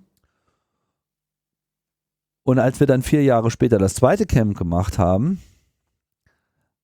war halt die Zeitlos-Rakete nicht mehr die Zeitlos-Rakete, sondern es war halt die Fusion-Rakete geworden. Es war halt mittlerweile Logo dieses Events und Logo dieses des Kulturkosmos, Fusion, dieses Geländes und damit halt irgendwie auch verbrannt. Ja? Also für uns nicht nutzbar. Ich habe es immer noch nicht hinterfragt, aber das meine Vermutung ist noch, dass das Ding so logo-fähig ist. Das haben die erst gemerkt, als wir uns das Teil ausgeliehen haben. So, so, hm, das ist auch gar nicht aufgefallen. So, aber dann war es halt durch und die Rakete musste halt, ähm, es war klar, dass wir die nicht nochmal holen konnten. Mhm. So. Und es war aber auch klar, dass wir halt wieder eine Rakete brauchten Mhm. und die hatten wir ja schon gemalt. Wir wussten Also ja schon, wir wie sie sie auch nur noch aussieht. bauen. Also mussten wir sie nur noch bauen und haben dann halt aus dem 2D ein 3D-Modell gemacht und uns halt überlegt, wie kann man das bauen. Und da ist dann die Fairy Dust draus Und entstanden. da ist dann die Fairy, also Fairy Dust war es ja schon immer. Also die Fairy Dust hieß sie ja schon Mhm. immer, nur dass sie halt bis dahin gab es es halt nur in 2D Mhm. Äh, und es gab sie tatsächlich auch schon beim ersten Mal in 3D, weil es gab ja so ein kleines Trailer-Video mit dem Heart of Gold äh, Song drunter gelegt, wo die Rakete auf dieser Wiese landet. So. Mhm. Und ähm, das Ding wollten wir dann halt dann auch wirklich da stehen haben. Also im Prinzip beim zweiten Camp haben wir es dann so gemacht, wie es eigentlich von Anfang an vielleicht hätte schon sein können. Nur dass halt damals nicht dran zu denken war, so einen Aufwand äh, zu treiben. War ja beim zweiten Camp eigentlich auch nicht dran zu denken, so einen Aufwand zu treiben. Das gilt aber für ganz viele Dinge, die wir da tun. Ja, ja. Ne, ich habe das ja dann auch geheim gemacht. Aber seitdem gibt es die Fairy Dust äh, vor jedem Kongress und vor jedem Genau. Camp. Oder Das auf Ding- jedem Camp. Genau. Ist ja jetzt gerade zum letzten Camp mal komplett überarbeitet worden, endlich mal wieder renoviert worden nach der langen Zeit. Das war ja auch bitter nötig. Der hatte schon so die eine oder andere abgewetzte Stelle und jetzt dieser schicke neue Glitzer-Autolack da drauf. Jetzt sieht das Ding ja wirklich so turbogeil aus. Oh ja. Und also, das war. Also ich fand es immer so wunderschön, wie es vor dem CCH stand, nachts angeleuchtet Mhm. wurde und dahinter dieses ultra bunte CCH. Genau, und das, meine, an dieser Rakete kann man auch irgendwie schön festmachen, wie sich da, glaube ich, auch so ein bisschen das Selbstverständnis dann auch geändert hat, weil das Ding war teuer, ja. Also für, für un- unsere damaligen Budgets, die wir für so fürs Camp dann äh, hatten, also fürs zweite Camp konkret hatten, war das schon so ein nicht unerheblicher Teil davon. Mhm. So. Und mir war halt klar, dass, dass ich in einer rationalen Diskussion niemanden davon überzeugen können würde, sowas zu bauen, weil es ja viel zu teuer. so. Also haben wir es halt im Geheimen getan und einfach gemacht, wegen Scheiß drauf. Mhm. Und ähm, natürlich gab es so Leute so, oh, was und so teuer und hm, Wieso habt ihr dafür Geld ausgegeben? Sowas? und nachdem das Ding halt irgendwie ein, zwei Mal auf den Events rumstand und allen klar wurde, was das für eine Bindungswirkung und äh, ne, wie, wie, sehr, wie sehr sich die Leute damit ähm, wie, sagt man identifiziert haben, genau, ne? Also und, und wie, wie sie auch dann quasi diese Events als solche auch personifiziert in gewisser Hinsicht oder raketifiziert vielleicht, müsste man eher sagen, ähm, ist, glaube ich, den, den Aufwand mehr als äh, wert gewesen. Ja? Weil, auf, weil man eben auf einmal auch so, so eine so eine Identity äh, damit hatte. Ich meine, wir sprechen heute vom 34C3, der demnächst über die Bühne geht und auch da wird die Fairy Dust noch stehen. Ja, also Und sie war auch für den, was, 30C3, das Logo? Das war doch der Escape from, Ja, ja gut, ich meine, ist ja dann, ja, stimmt. Da war sie nochmal ähm, konkreter zu sehen. Also ich meine, das Ding ist halt jetzt irgendwie da und ist, ist halt Benutzt. jetzt einfach The, the Rocket. Ja. ja ne? aber nichts von dem war wirklich so, so geplant von euch, oder? Ihr habt nur die, die, die, sozusagen die Grundlagen gelegt und darum hat sich die Kultur an sich selber gebildet. Was meinst du jetzt konkret? Also diese ganzen Sachen wie, äh, dass die Fairy das dann eingesetzt wird als äh, Logo oder Geschichtsbildung, ähm, dass sich sowas wie die ganzen Organisationsstrukturen auf den Camps und auf den Kongressen etabliert haben. Das ist, ist das von euch gesteuert gewesen? Oder ist das eher so etwas, was sich aus der Kultur gebildet hat? Ja, würde ich äh, schon sagen. Also sagen wir mal so, es gibt natürlich so einen, so einen logistischen Teil, der dann eben auch sehr auf der Erfahrung von den äh, Pionen äh, auch unter ihrer Leitung sozusagen erfahren ist. Mhm. So, wie bauen wir das alles auf? Zeitpläne, Mhm. wann muss welcher LKW wo ausgeladen und eingeladen und gemietet und so weiter werden. Das sind Dinge, die muss man halt irgendwie sich, sich aneignen. Da hast du halt bei allen Großveranstaltungen im Prinzip dieselben Anforderungen. Das andere ist ja eher so die inhaltliche Geschichte. Wir haben uns ja dann, wir haben ja quasi so eine Arbeitsteilung gemacht. So, ihr macht irgendwie das, so den logistischen Teil Mhm. und wir kümmern uns halt um das Netzwerk und wir kümmern uns halt um äh, den Inhalt. Mhm. Weil am Ende ist ja, unsere Veranstaltung muss man natürlich auch äh, definieren.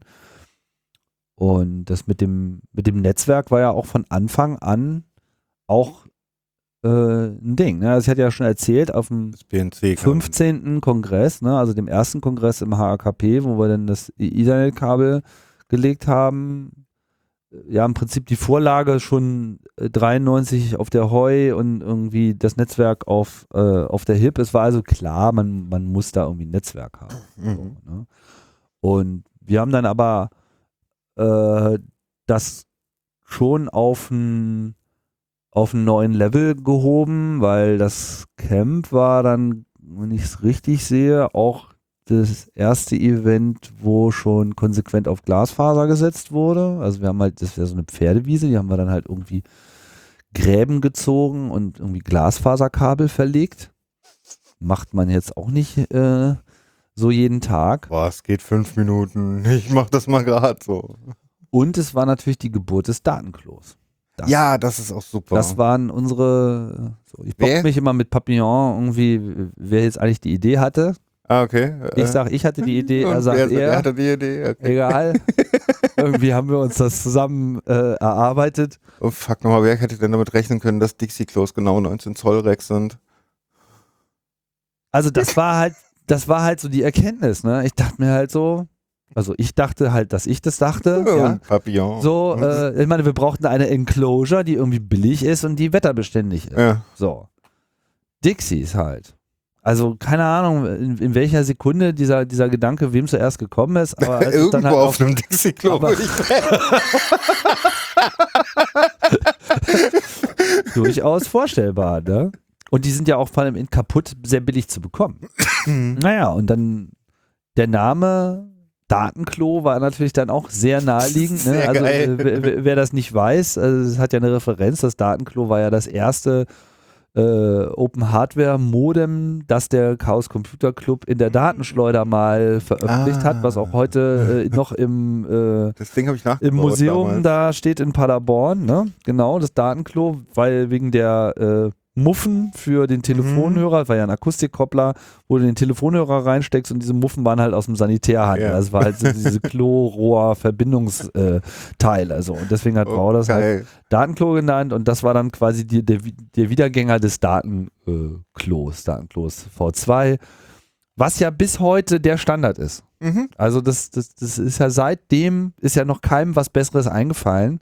Es ist doch auch total geil. Ein kleines Plastikgehäuse, was man über den, den, den, irgendwo hinstellen kann, hat eine schöne aggressive Farbe, kann man gut erkennen. Selbst wenn man doch so besoffen ist, da möchte man nicht vorrennen. Genau, hat dann bloß noch so ein Wärmeproblem gehabt, damit mussten wir natürlich umgehen. Ich glaube, da hatten wir so alle möglichen Ansätze glaube, wir haben es erstmal mit Ventilatoren probiert, das weiß ich nicht mehr so ganz genau. Äh, oder einfach mit, glaube ich, dann am Ende eher mit Tür auflassen. äh, auf dem zweiten Camp haben wir die Dinger dann halt in diese Thermo-Glitzer-Rettungsdeckenfolie Folie, ja. eingedingst, was natürlich auch sehr geil aussah. Ich weiß nicht mehr so ganz genau, wie viel es gebracht hat. Ich glaube, es hat was gebracht. All diese ganzen Erfindungen und all diese ganzen Dinge, die Villages, die äh, Engel-Geschichte, dann mit dem zweiten Camp, glaube ich, oder war es schon auf dem ersten, das kriege ich jetzt auch durcheinander, ging ja das auch mit dem POC los. Mhm. Also das Phone Operation Opera- Center, das, diese Decktelefone, das war ja quasi dann der große Wurf, womit dann eben auch so ein Event auf einmal auf eine ganz andere Art und Weise organisierbar war, ja, wo du vorher halt mit teuren Handfunken rumlaufen musstest, natürlich nicht für viele Leute sowas hattest, konnte auf einmal jeder mit seinem billigen Decktelefon angelaufen kommen und wir waren einfach mal bestens vernetzt, ohne dass es Hammer. schon Netz gab. Das war äh, irre. All diese ganzen äh, Dinge wurden dann eben von Camp zu Camp irgendwie vorangetrieben. Wobei man das POC im, insbesondere nochmal lobend hervorheben muss, weil ich glaube, was, was die an Infrastruktur, an Outdoor-Infrastruktur entwickelt haben über die Jahre. Also ich, für mich war es immer die größte Freude, ins POC zu gehen auf dem Camp und zu gucken, was haben sie sich jetzt schon wieder Verrücktes einfallen lassen. Okay. Ja, wir waren dann die ersten, die irgendwie mit dem Zäunchen da ihren Hinterhof abstellten, die irgendwie einen Kühlschrank am Start haben, die dann irgendwie mit Kochkram kamen, dann die ersten, die irgendwie mit dem Geschirrspüler aufliefen, die ihre eigene Dusche mitgebracht haben, Klimaanlage. Aha. Also, ich Verstehe. Das immer wieder dieses, oh Mann, die anderen sind froh, wenn sie ihre Heringe eingeschlagen bekommen. Und hier gibt es schon ein voll klimatisiertes Zelt, ja.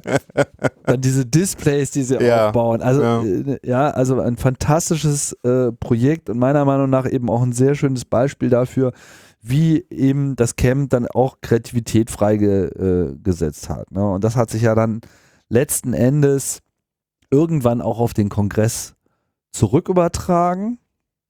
Und das hat aber tatsächlich eine Weile gedauert. Also Weil- im HKP war das noch nicht der Fall. oder? Ja, nee, der Kongress war dann also 16, 17, 18, 19 C3. Das war ja dann sozusagen von 15 bis 19. Das waren die Events, die wir da gehabt haben. Wie ich HKP finde, ne, meinst du jetzt? HKP, genau. Ja. Das war eine ne, ne gute Zeit und das war, sagen wir mal, ja auch so für mich eigentlich so die, die wichtigste Phase. Das war, war da dann irgendwie mein, mein, da lag irgendwie so mein Herz. So, das, ne, das hatte ich jetzt irgendwie angestoßen und dann haben wir halt versucht, aus diesem Gebäude irgendwie alles rauszuholen und haben ja dann auch im Bereich Kunst ja dann auch noch so andere äh, Dinge gemacht. Dann ging es ja zum Beispiel 2001 nach Holland zum HAL, Hackers at Large, also nach der HIP, Mhm. die der, die Vorlage war fürs Camp, Mhm. war dann die Hell zwei Jahre später quasi das nächste holländische Camp, Mhm. wo klar war, dass sie das halt wieder sehr holländisch machen würden, so mit ihrer eigenen Chipwährung und Frikandel und Optik alles so ein bisschen so, hm, inhaltlich alles super, sehr international, immer, ne, Holland klar, ohnehin, immer viel, viel, viel internationaler, auch als unser Camp war. Mhm. Ähm, von daher war da, war da auch viel abzugucken und war immer alles toll, so, aber wir mussten ja unser Ding, wir haben ja unser Ding irgendwie anders definiert. Ne? Wir haben halt gesagt, okay, wir machen jetzt hier irgendwie schöne Geschichte und wir wollen, dass das Ganze halt nicht nur inhaltlich irgendwie interessant ist, sondern wir wollen halt auch, dass das so eine Experience ist, dass, dass man so auf so, so einem Event irgendwie das schön ist, dass es geile Sachen gibt und so. Und dann fing das im Prinzip auf der Hell an, dass wir quasi auch so auf dem anderen Event als Club nochmal so unseren eigenen Bereich machen.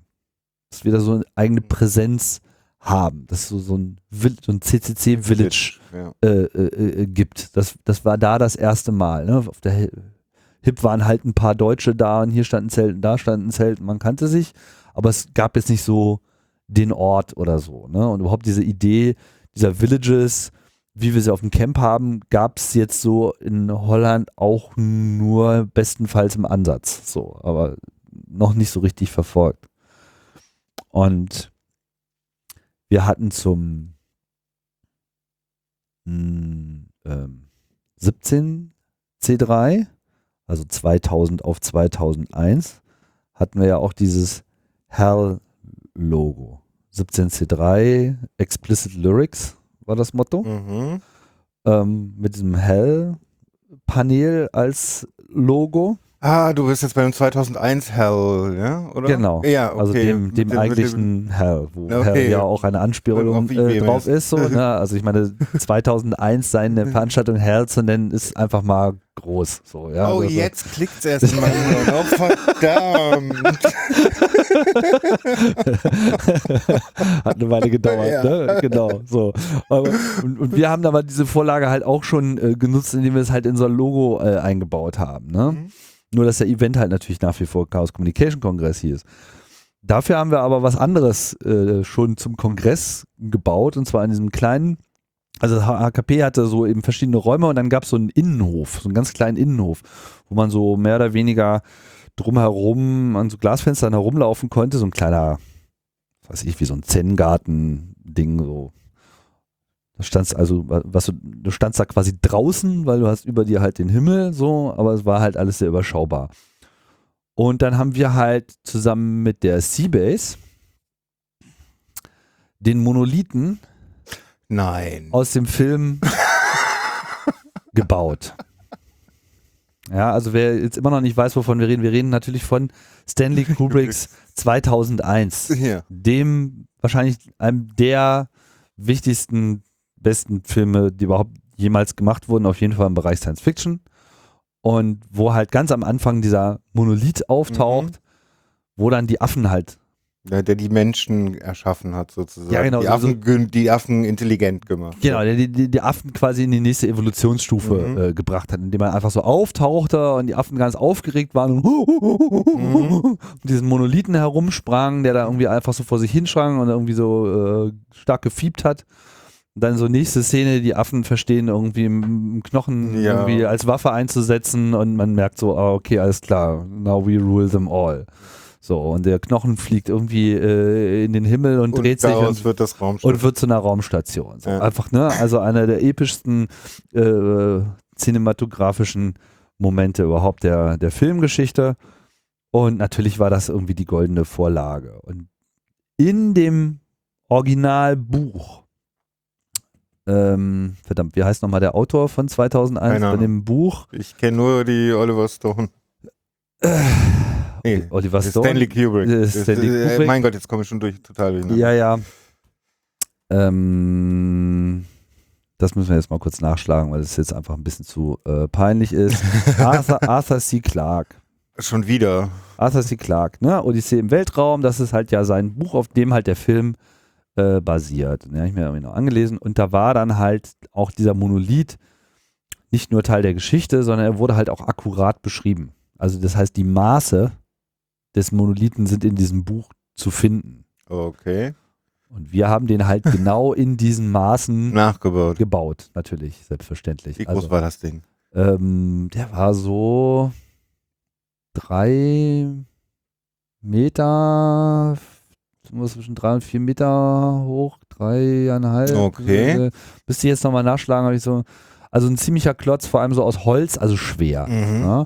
Hatte dann so einen Standfuß, also so Metalldinger, die so nach vorne und nach hinten gingen. Und das konnte man irgendwie ganz gut äh, verbergen. Ähm, und der stand dann halt einfach in diesem Hinterhof. Das Coole daran war aber, dass er jetzt nicht nur geil aussah, sondern wir haben halt in den Monolithen haben wir ein Theremin eingebaut. Och du Scheiß. Das heißt, je näher du kamst, so lauter fing das an zu fiepen. Ah, wie Genau. geil. Das heißt, umso mehr sozusagen die Affen um sich um diesen Monolithen herumscherten, ja, umso mehr äh, gab es halt irgendwie verrückte Töne dabei. Ja. Oh Gott, Leute. Auf sowas können doch nur Hacker kommen, oder? Das Teil haben wir dann mit nach Holland genommen, haben das da irgendwie mitten auf so eine schöne äh, Waldlichtung gestellt. Dahinter noch so einen weißen Dom, diese weißen Mhm. Domzelte, die ja mittlerweile auch sehr populär sind. Das war damals so der letzte Schrei. Und dann war ich da schon so ein bisschen stolz drauf, weil ich dachte mir so, das ist mal eine Installation. Weißt du, du kommst da über so einen kleinen Hügel rüber, dann ist da so eine kleine äh, Lichtung, das war so der hübscheste Ort in diesem, diesem ganzen äh, Unigelände, wo das ja damals stattfand, so. Und dann hat da irgendwie den schwarzen Monolithen und dahinter den weißen Dom. Oh, geil. So, ja. geil. Jeder, der da irgendwie mit Science Fiction dran war, der hat da doch gebetet. Genau, Oder? dann konntest du da irgendwie hingehen und konntest dann irgendwie mit dem, mit dem Monolithen rumspielen und das taten die Leute natürlich die ganze Zeit. schön, schön. Ach du liebes. Leider hat es einfach geschifft und geregnet und ge wir Ja. waren alle so furchtbar nass. Also Holland-Veranstaltungen sind wettermäßig einfach immer anspruchsvoll gewesen. schade, dieses Jahr hat es, glaube ich, ganz gut getroffen. Äh, Im Sinne von, Nicht so es hat viel erst sehr Regen. spät äh, angefangen, ganz Genau. furchtbar zu regnen. Ja, ja, aber war schon nass. Ja, Und so. kühl, habe ich gehört, aber ich war ja nicht da. Ähm, okay, dann d- diese, diese Veranstaltungsreihe Haus am Kölnischen Park, äh, der Kongress da, der lief halt eigentlich noch so weiter ab, wie, wie das bisher war. Genau, also es hat sich so ein bisschen kam so, ähm, manifestiert. Man hat halt erstmal gelernt, irgendwie ähm, damit umzugehen. So Hack Center, wie baut Mhm. man das, wie, wie, wie führt man das? Es haben sich halt dann viele Gruppen herausgebildet, so diese Art und Beauty äh, zusammen mit der Mhm. Seabase hat so einen eigenen Raum äh, bespielt.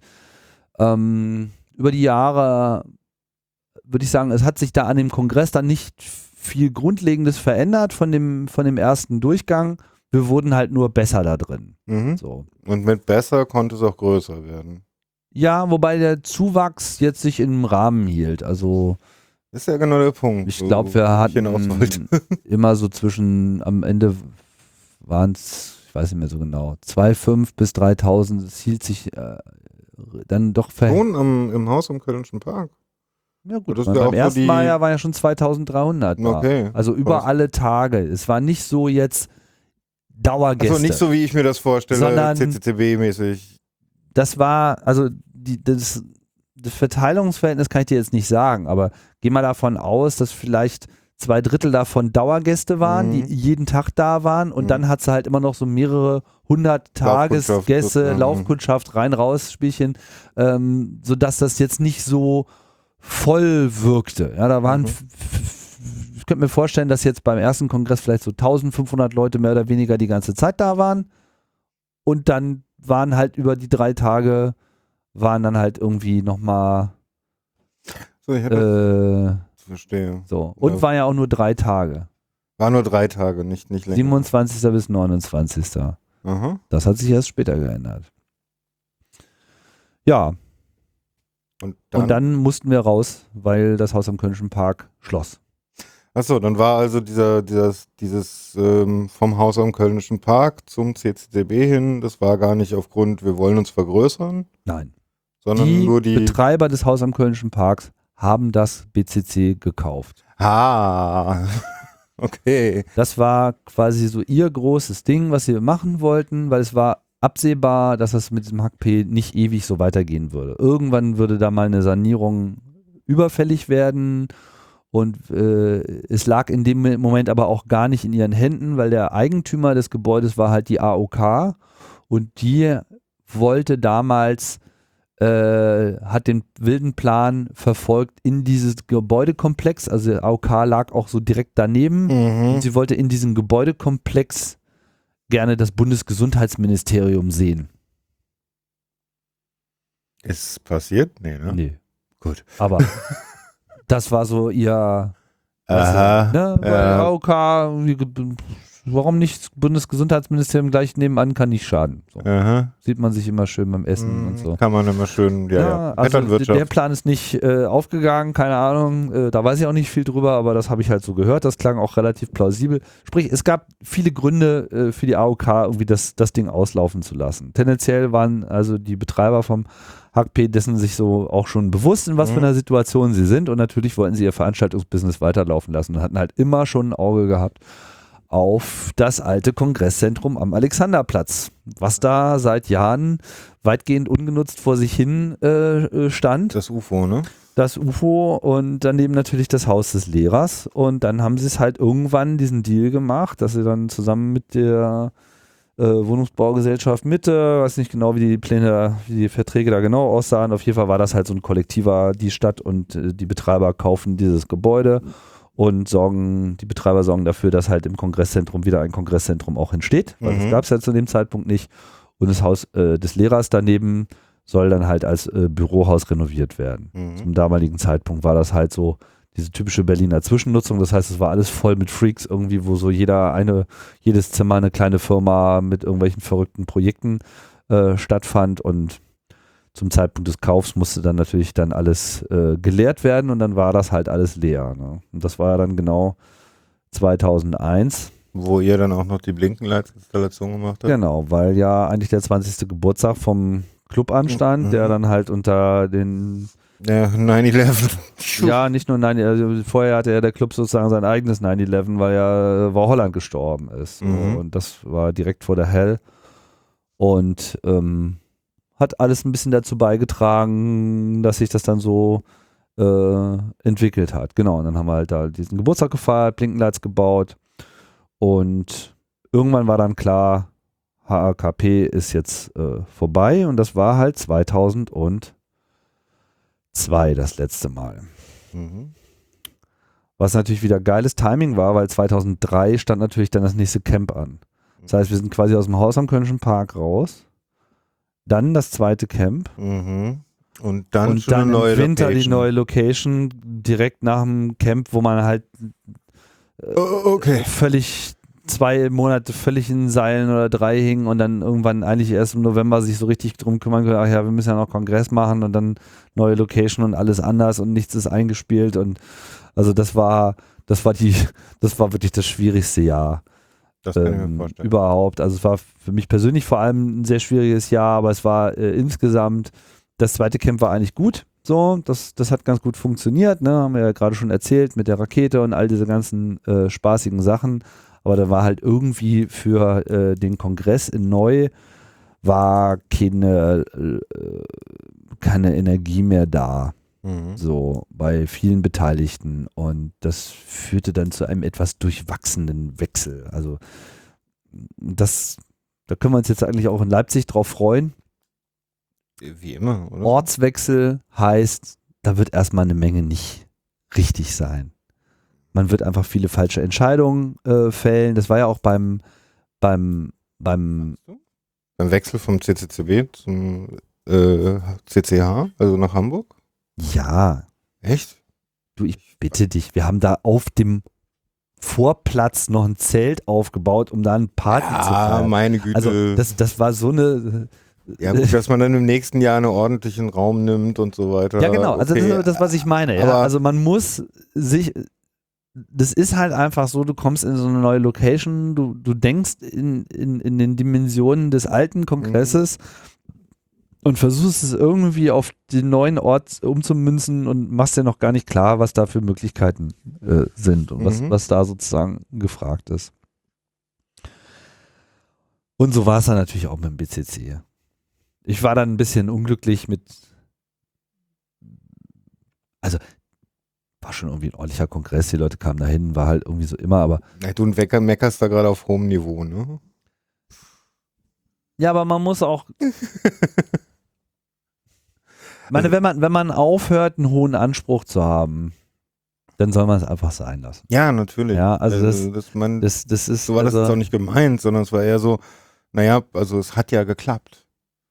Es hat ja, es gut ging- Ja, funktioniert. es, hat- genau. Das ist vielleicht das Schöne daran. Also selbst wenn man überhaupt keine nennenswerten Aktivitäten entfaltet, Mhm. findet so ein Kongress einfach statt. Ja. Das ist, das ist wirklich ganz interessant, weil er einfach mittlerweile so in den Köpfen ist von den Leuten, mh, dass das einfach so ein automatisch ablaufendes Programm ist. Also wahrscheinlich würde der Kongress sogar stattfinden, wenn du ihn überhaupt nicht ankündigst. ja. Oder gar nicht klar ist, wo überhaupt. Mal oder sehen, so, ob dieses so, ja. Jahr irgendwelche Leute vom CCH stehen. Ich will hier rein. Genau. Nee, also das ist natürlich schon von Vorteil und ich habe ehrlich gesagt auch nur noch so schemenhafte Erinnerungen daran. Das war auch eher so ein persönliches Ding. Ich war einfach ein bisschen unglücklich, dass, dass es dann nicht gelungen ist, dass nicht die Energie da war, jetzt auch so aus einer neuen Location dann auch gleich alles rauszuholen. Das wirkte alles sehr, naja, extrem beta. So. Okay. ich hatte dann aber auch selber einfach auch so ein Burnout. Einfach, ich war einfach nach, nach, Hallo, nach so viel Kongress und dann diesem zweiten Camp, das, das hat mich irgendwie völlig alle gemacht. Und ähm, dann noch dieser Kongress ging irgendwie gar nicht. So, und dann war ich irgendwie einen Monat gefrustet und habe überlegt, was machst du jetzt so? Und dann gab es aber noch was, was mir auch noch ein Anliegen war und dem waren wir noch nicht näher gekommen. Genau genommen waren es mehrere Sachen, aber es lässt sich vielleicht zusammenfassen in der Kongress war in seinem Kern gefühlt immer noch die alte Sesselpupser-Veranstaltung aus dem Eidelstädter Bürgerhaus. Ich meine, du musst dir mal vorstellen, das Programm für den Kongress wurde einen Tag vor dem, der Veranstaltung als Version 0.1 in Form eines TXT-Files veröffentlicht. Mhm. Das Jo. war 20C3 Realität. Äh, Ja, die von einer Person zusammengestellt wurde, der Inhalt. Mhm. So. Und so war dann halt auch so das inhaltliche äh, Programm. Da waren schon ein paar interessante Sachen dabei. Aber das ist jetzt nicht so, dass man sich da irgendwie groß drum gekümmert hätte, dass man da jetzt ein geiles Konferenzprogramm hinbekommt. Der Kongress war immer noch so dieses, ja, die Szene äh, trifft sich, piep, piep, piep, wir haben uns alle lieb, äh, ist ja eigentlich auch egal, gibt interessante Vorträge oder auch nicht. Das hätte keine Aus Außenwirkung sozusagen. Ja, aber es war auch so nach innen, also es, es war, es lief halt immer so. Und wie das immer so ist, wenn die Dinge schon immer so liefen, man merkt dann manchmal einfach gar nicht, wie bekloppt die sind. Mhm. Das war definitiv eine der Sachen, die sich ändern musste. Es war einfach klar, dass, dass das Ganze mal ganz anders aufgezogen werden musste. Das zweite Ding war, dass eben zwar bei den Camps schon ersichtlich war, dass wir durchaus auch so einen internationalen Outreach haben, weil auf dem Camp waren, sagen wir mal, die internationalen Gästezahlen relativ hoch. Aber der ganze Kongress war einfach auf Deutsch. Die Außenkommunikation war auf Deutsch, das ganze Programm war auf Deutsch, die ganze äh, Innenkommunikation, Infotresen, alles, es war alles Deutsch. Du kamst in Deutschland auf eine deutsche Veranstaltung, wo Leute Deutsch sprachen und sich über Deutsch, über die Zukunft unterhalten haben. Ich habe ja nichts gegen Deutsch. Aber wenn man das halt mal aus der Perspektive eines Be Besuchers von anderen Ländern, die jetzt mal nicht Deutsch sprechen, betrachtet, war das halt so, äh, Schwer verständlich. wie willst du jemanden motivieren, irgendwie herzukommen? Und ich fand das halt einfach mal angemessen, weil eins habe ich auch gespürt. Ich habe gemerkt, so mit diesen beiden Camps, Alter, beim Club, da geht was. Das war schon alles richtig gut. So, wir haben da eine tolle Kultur gestartet bekommen, wo, wo, sich, wo sich verrückte Dinge entwickeln und das war einfach mal die geilste Hacker-Szene weltweit. Wusste bloß noch keiner. ich meine, es ist kein Vergleich. Ich meine, zu dem Zeitpunkt in den USA, gerade nach 2001 dann, war da einfach nur noch Paranoia und irgendwie äh, Terror und irgendwie Geheimdienste und Bullen und irgendwie. Ich meine, was, was haben die denn auf ihren Konferenzen für Spielchen gespielt? Spot the Fat. Ja, versuch irgendwie rauszukriegen, wer hier vom FBI ist und wenn der dann irgendwie richtig erkannt wird, dann hahaha, ist ja lustig und so. Aber es war so vollkommen normal, dass so Polizei, Geheimdienste, Präsenz und natürlich dann auch typische USA, natürlich auch diese ganze Business-Realität sich auch natürlich in diesen Events abgebildet hat. Meinst du so, so 2600 und. Ja, 2600 war die Ausnahme. Ah, okay. Aber so DEFCON und so weiter, also überhaupt Okay. alle äh, Treffen waren halt einfach mit einer ganz anderen Selbstverständlichkeit da am Start. So dieses bewusste, äh, wir, wir bleiben unter uns, wir sind unabhängig, keine Sponsoren, wir machen das irgendwie alles selbst, wir haben eine Community, mit der wir das über Jahre tragen und entwickeln. Wir entwickeln die ganzen Kompetenzen und über die Zeit auch unsere eigenen Ressourcen und unser eigenes Lager und unsere eigenen Fähigkeiten, unseren eigenen Code.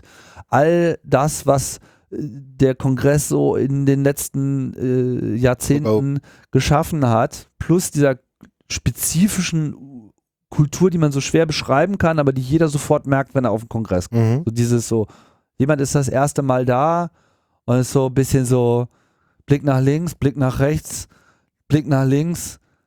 Was in aller Welt geht hier fuck? ab? So, ja, also genau. das, das, das, das, das kann man ja irgendwie auch gar nicht so richtig beschreiben. So. Und das, das trifft auch insbesondere die Leute hart, die halt so aus den USA kamen. Und also das war, sagen wir mal, auch so etwas, was, was ich gerne wollte, dass sich das ändert. Aber wir hatten halt auch das Problem, dass eben zu viel an Einzelnen hing. Dass zu viel Wissen und zu viel Kompetenzen und Entscheidungsauswirkungen äh, an einzelnen Personen hing. Mich Mhm. eingeschlossen. Ja, das ist ein Problem, was ja heute auch zum Teil noch vorherrscht.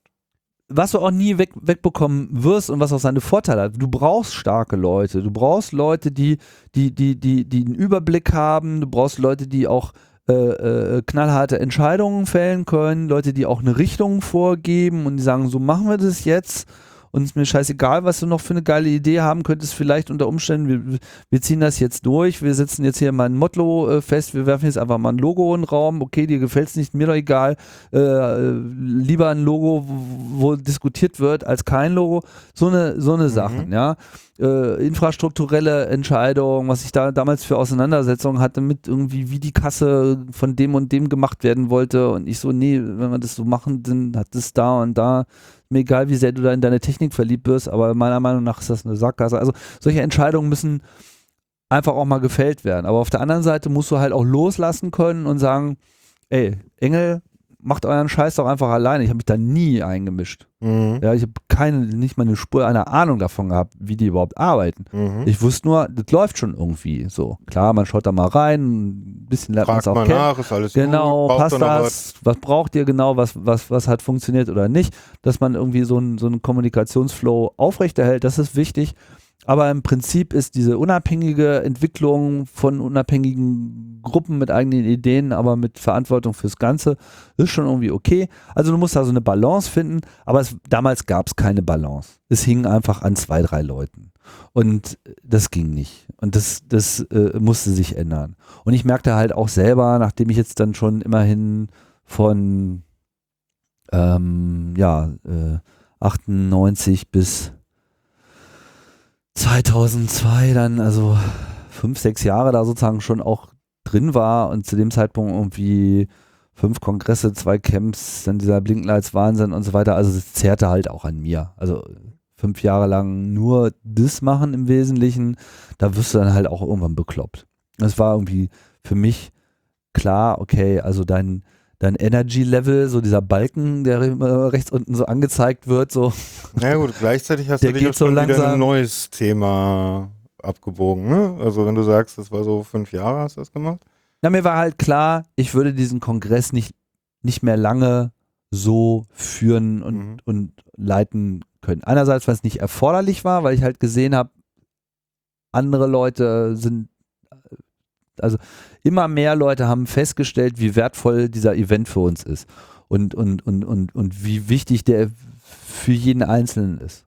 Das heißt, die Wahrscheinlichkeit, dass er von allen wie eine weiße Kartoffel fallen gelassen werden würde, wenn eine entscheidende Person mal die Zügel locker lässt, wurde immer geringer. Mhm. Ich hatte bloß nicht so den Eindruck, dass, dass wir schon an dem Punkt angekommen sind, wo der Grundstandard so hoch gesetzt ist, dass, dass es eben auch in eine richtige Richtung äh, galoppiert. Ich hatte immer noch Angst, es könnte wieder in diese Eidelstädter Bürgerhaus, Mhm. so die Fraktion gab es ja auch immer so, ja, äh, Die gibt es heute noch. das BCC hätte man nie mehr, ja und so früher war alles Mhm. besser und so Mhm.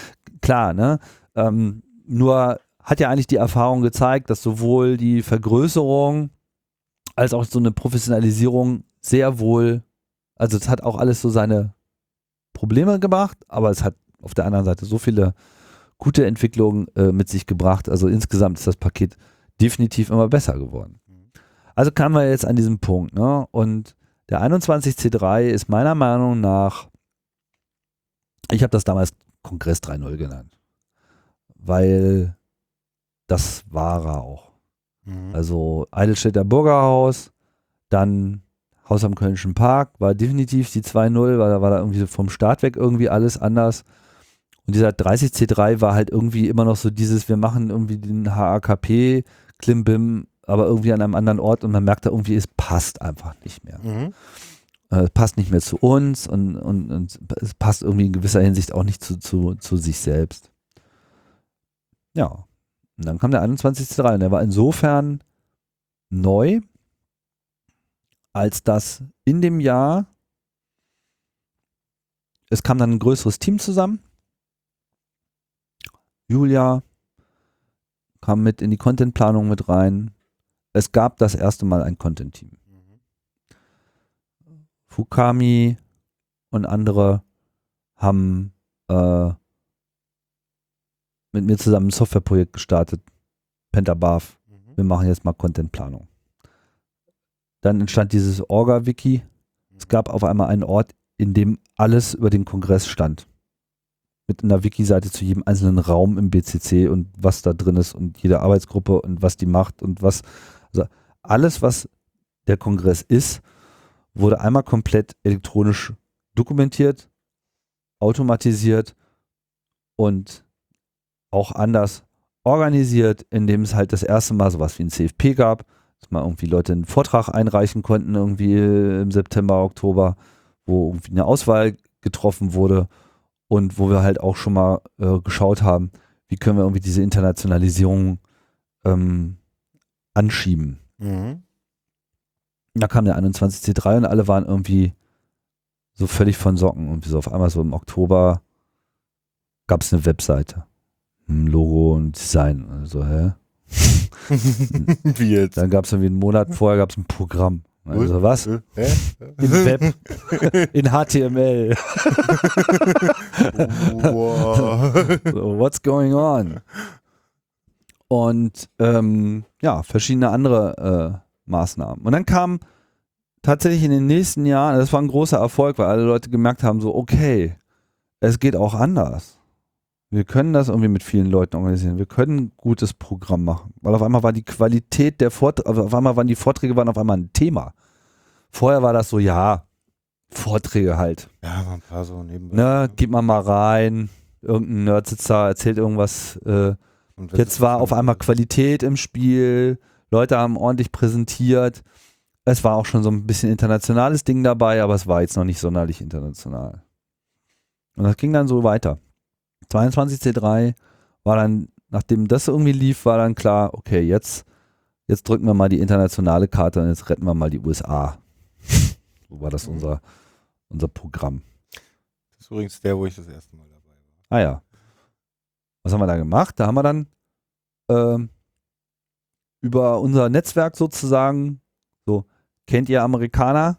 Mhm. So, äh, sagt dem mal, ihr sollen einen Vortrag einreichen. So die Nummer. Und alle, die halt da irgendwie so in der Hacker-Szene irgendwie vernetzt waren, haben dann halt Leute angesprochen und wir haben denen halt einfach gesagt, macht mal einen Talk, der irgendwie halbwegs Substanz hat, wir zahlen euch den Flug. Etwas, was halt der Kongress nicht tut normalerweise, Mhm. aber das war so eine. Wir, woll wir wollten einfach jetzt mal einen richtigen, wir wollten es mal richtig knallen lassen. Wir wollten die Truppe mal rüberkriegen und dem mal sagen so, hallo, wir sind's, Ja. der CCC, Uns ihr müsst uns mal kennenlernen und zwar dringend. Wir haben euch was zu zeigen. So. Und dann kam mal irgendwie, was weiß ich, wie viele Leute das waren. Das war vielleicht so ein Trupp von sechs, acht Leuten oder so, die sich so mehr oder weniger irgendwie kannten oder auch nicht. Und das war, das war das war, glaube ich, wirklich eine sehr gute Idee. Weil die kamen halt an, haben erstmal gute Vorträge gehalten und waren dann halt teilweise das erste Mal in ihrem Leben außerhalb der USA oder das erste Mal in Europa oder zumindest das erste Mal in. Deutschland. So. Und dann kommst du halt aus diesem 9-11 verseuchten Kampfgebiet USA, ja, wo so schon dieser gut, will jetzt nicht so viel über die USA erzählen, aber Naja, klar, so hier. schwierigere Situation, wie wir jetzt auch merken, mit langfristigen Auswirkungen. Ja. Und dann kamen sie irgendwie nach, nach Deutschland und wir dann halt so Happy Family. Ja, guck mal, wir sind die Hacker, ja, also as in äh, die bösen, Mhm. die bösen Kriminellen in den Mhm. USA, so, ja, wir sind die Hacker. Wir sitzen hier in einem Glashaus direkt am Zentrumsplatz der Hauptstadt Berlins, rauchen hier unsere Tüten, während die Bullen da draußen irgendwie die Hütchenspieler einfangen. ja, ja, genau. Willst du noch einen Chunk? Das muss der totale Kulturschock gewesen das, das, sein. und ehrlich, ich habe mich da mit denen unterhalten und, und die, die, die waren geschockt. Also ich we- weiß noch, der eine, der auch selber so mh, noch, der, der auch so diesen so, so einen Film gemacht hatte, ich kriege das jetzt gerade nicht mehr so zusammen, also kulturell auch bewandert. Und der stand schon so äh, bewegt vor mir und nicht so nah wie ist, so. Ne? Alles cool. Und, und man merkte so richtig, dass er so äh, gar keine Worte so richtig fand. Äh, all das sehr wohl äh, reflektiert hat und einfach völlig geschockt und beeindruckt davon war, dass wir das alles ohne Sponsoren selber bauen Mhm. dürfen, Mhm. machen einfach. Mhm. Dann ist es auch noch gut Mhm. sieht geil aus, ist lustig, ja, ähm, Ist nicht nur eine Konferenz. Sondern irgendwie auch eine, eine, eine, eine Party, die dann aber auch nicht in so einen Alkoholexzess. Ich meine, du hast ja nicht, Selten. ja, also da trinkt mal Einzelne. einer mal einmal und dann wendet man sich dem an. Aber das war ja in den USA, ja, Black Hat und so weiter, DEFCON, dann hast du da halt irgendwie diese ganzen Drumherum-Partys und es geht eigentlich nur die ganze Zeit um, ums Kummersaufen. Mhm. Ja, das ist ja gerade in der Security-Szene, die hat ja auch irgendwie ein Alkoholproblem. Ja, So, das, verständlich. ja, also zu viel Geld und zu viel Zeit, das irgendwie auszugeben und dann äh, Und zu viel Dystopie. ja, vielleicht auch noch so. Keine Ahnung, will ich jetzt auch gar nicht so sehr bewerten. Das ist eine, eine reine Beobachtung so und Ja. das ist ja bei uns nicht Mhm. der Fall. Das ist keine alkoholgeschwängerte Szene. Aber absolut. Ne? Und null. Und ähm, das kam halt irgendwie alles noch mit dazu. Und das, das war für die irgendwie so, ja, kommt er wieder? Ja, ja, ja. ne? Auf jeden dann so, so. Ich so, ja, geht mal zurück, sagt mal euren Freunden Bescheid, die sollen auch mal kommen. Mhm. Und dann kamen sie. Und dann nächster Kongress kam noch mehr mit. Und dann kam noch mehr mit. Mhm. Und dann kam das nächste Camp und dann kamen sie schon mit ihrem eigenen Flugzeug und Hackers on a Plane. Hackers on the Plane und, und, und, und, und, und, und dann kulminierte das Ganze ja dann so, dass wir ja in dieser Phase dann halt auch, das ist ja nochmal so ein komplett neues Themenfeld, dass ich unter anderem auch Vorbild Berlin, CCCB, Seabase, später dann MetaLab in Wien, diese ganzen Hacker-Spaces aufgemacht haben. Ne? Dann hier irgendwie äh, Pylon und Joel dann mit ihrem Hackerspace Design Patterns Vortrag auf einmal irgendwie eine, eine riesige Welle ausgelöst haben. Köln muss man natürlich noch äh, erwähnen, klar.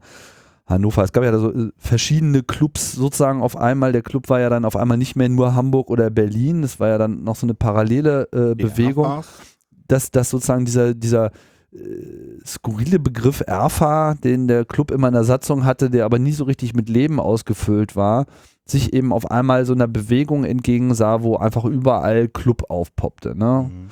Und was natürlich auch eine Folge von Internet und Vernetzung äh, war, aber was eben auch gezeigt hat, okay, da ist noch eine ganze Menge mehr äh, zu holen und die ganzen Orte haben ja ihre eigene Kultur noch entwickelt. Und dann auf dem dritten Camp kamen sie ja dann irgendwie alle an, dann, da ist ja so quasi so gefühlt so die halbe DEFCON, Mhm. dann lief ja gerade die DEFCON, dann sind die alle Mhm. im Flieger und sind dann aufs Camp Mhm. und gucken halt wieder nach links und gucken wieder nach rechts und gucken wieder nach links. So, bitte was? So, ja. Und ähm, das, und danach haben sie sich ja in den Bus gesetzt und sind irgendwie einmal durch Deutschland und Österreich äh, getourt und haben sich diese ganzen Hackerspaces angeschaut. Und dann sind sie irgendwie zurückgefahren und zwei, drei Monate später NYC Resistor gegründet Mhm. und diese ganzen überall entstanden auf einmal Hackerspaces. Plötzlich waren ganz viele da. Und mittlerweile gibt es World Maps mit irgendwie tausenden Hackerspaces, Hackerspaces.org. Hackerspaces created from Germany. Ja, also ich, ne, immer schwierig da jetzt so ein Credit, aber ich meine, dass wir da eine, Ja. also dass die deutsche Hackerkultur da eine Rolle äh, gespielt hat, steht vollkommen außer Frage. Ich meine, aus deren Perspektive, wir sind ja auch eigentlich Deutsche. Ne? Also Deutsche sind ordentlich, gründlich, äh, strukturiert etc. pp. langweilig und ohne Humor. Ja, genau. Und dann kommst du da auf eine Veranstaltung, wo dich herum alles blinkt, äh, alles ordentlich ist, also schon so den deutschen Idealen entspricht, aber trotzdem das totale Chaos und aus sich selbst heraus wächst. Das ist schon etwas, ich glaube, das, das, das hat was mit dieser Kulturmischung zu tun. Ja, auf jeden Fall. Also, jetzt haben wir im Prinzip, ich meine, ich habe jetzt über das BCC jetzt noch nicht so viel äh, gesagt. Wer da war, weiß, wir haben uns da etwas vergrößern können gegenüber dem HAKP, aber nicht Mhm. nennenswert. Mhm. Es Also- war sehr voll. Es war sehr schnell sehr voll. Ich meine, wir konnten das eine Weile noch kontern dadurch, dass wir die Raumnutzung von Jahr zu Jahr durchoptimiert haben. Ja, also wir haben aber- jedes Jahr wieder irgendeine Fläche auch noch mit benutzen können, die vorher nicht da war. Nur, dass das halt jetzt nicht so viele Flächen waren, dass, dass das alle Probleme gelöst hätte. Ne? Aber Ich meine, im es Endeffekt ging. sind wir dann zum Schluss noch auf die Idee gekommen, da draußen auch noch Vorbauzelte genau. zu bauen und da kam ja auch die Idee her, das Zelt mit nach Hamburg zu nehmen. Genau. Und Ja, aber da hat sich, da hat sich dann gezeigt, wie problematisch das ist, wenn man nicht wachsen kann. weil Platz nicht da ist. Ne? Weil der Platz nicht da ist und weil man keine Antwort darauf findet. Und ich glaube, wenn wir noch, also erstens glaube ich, wir hätten locker ein oder zwei Jahre früher nach Hamburg gehen sollen. Mhm. Hätte es die Option gegeben überhaupt? die, äh, ja, warum nicht? Okay.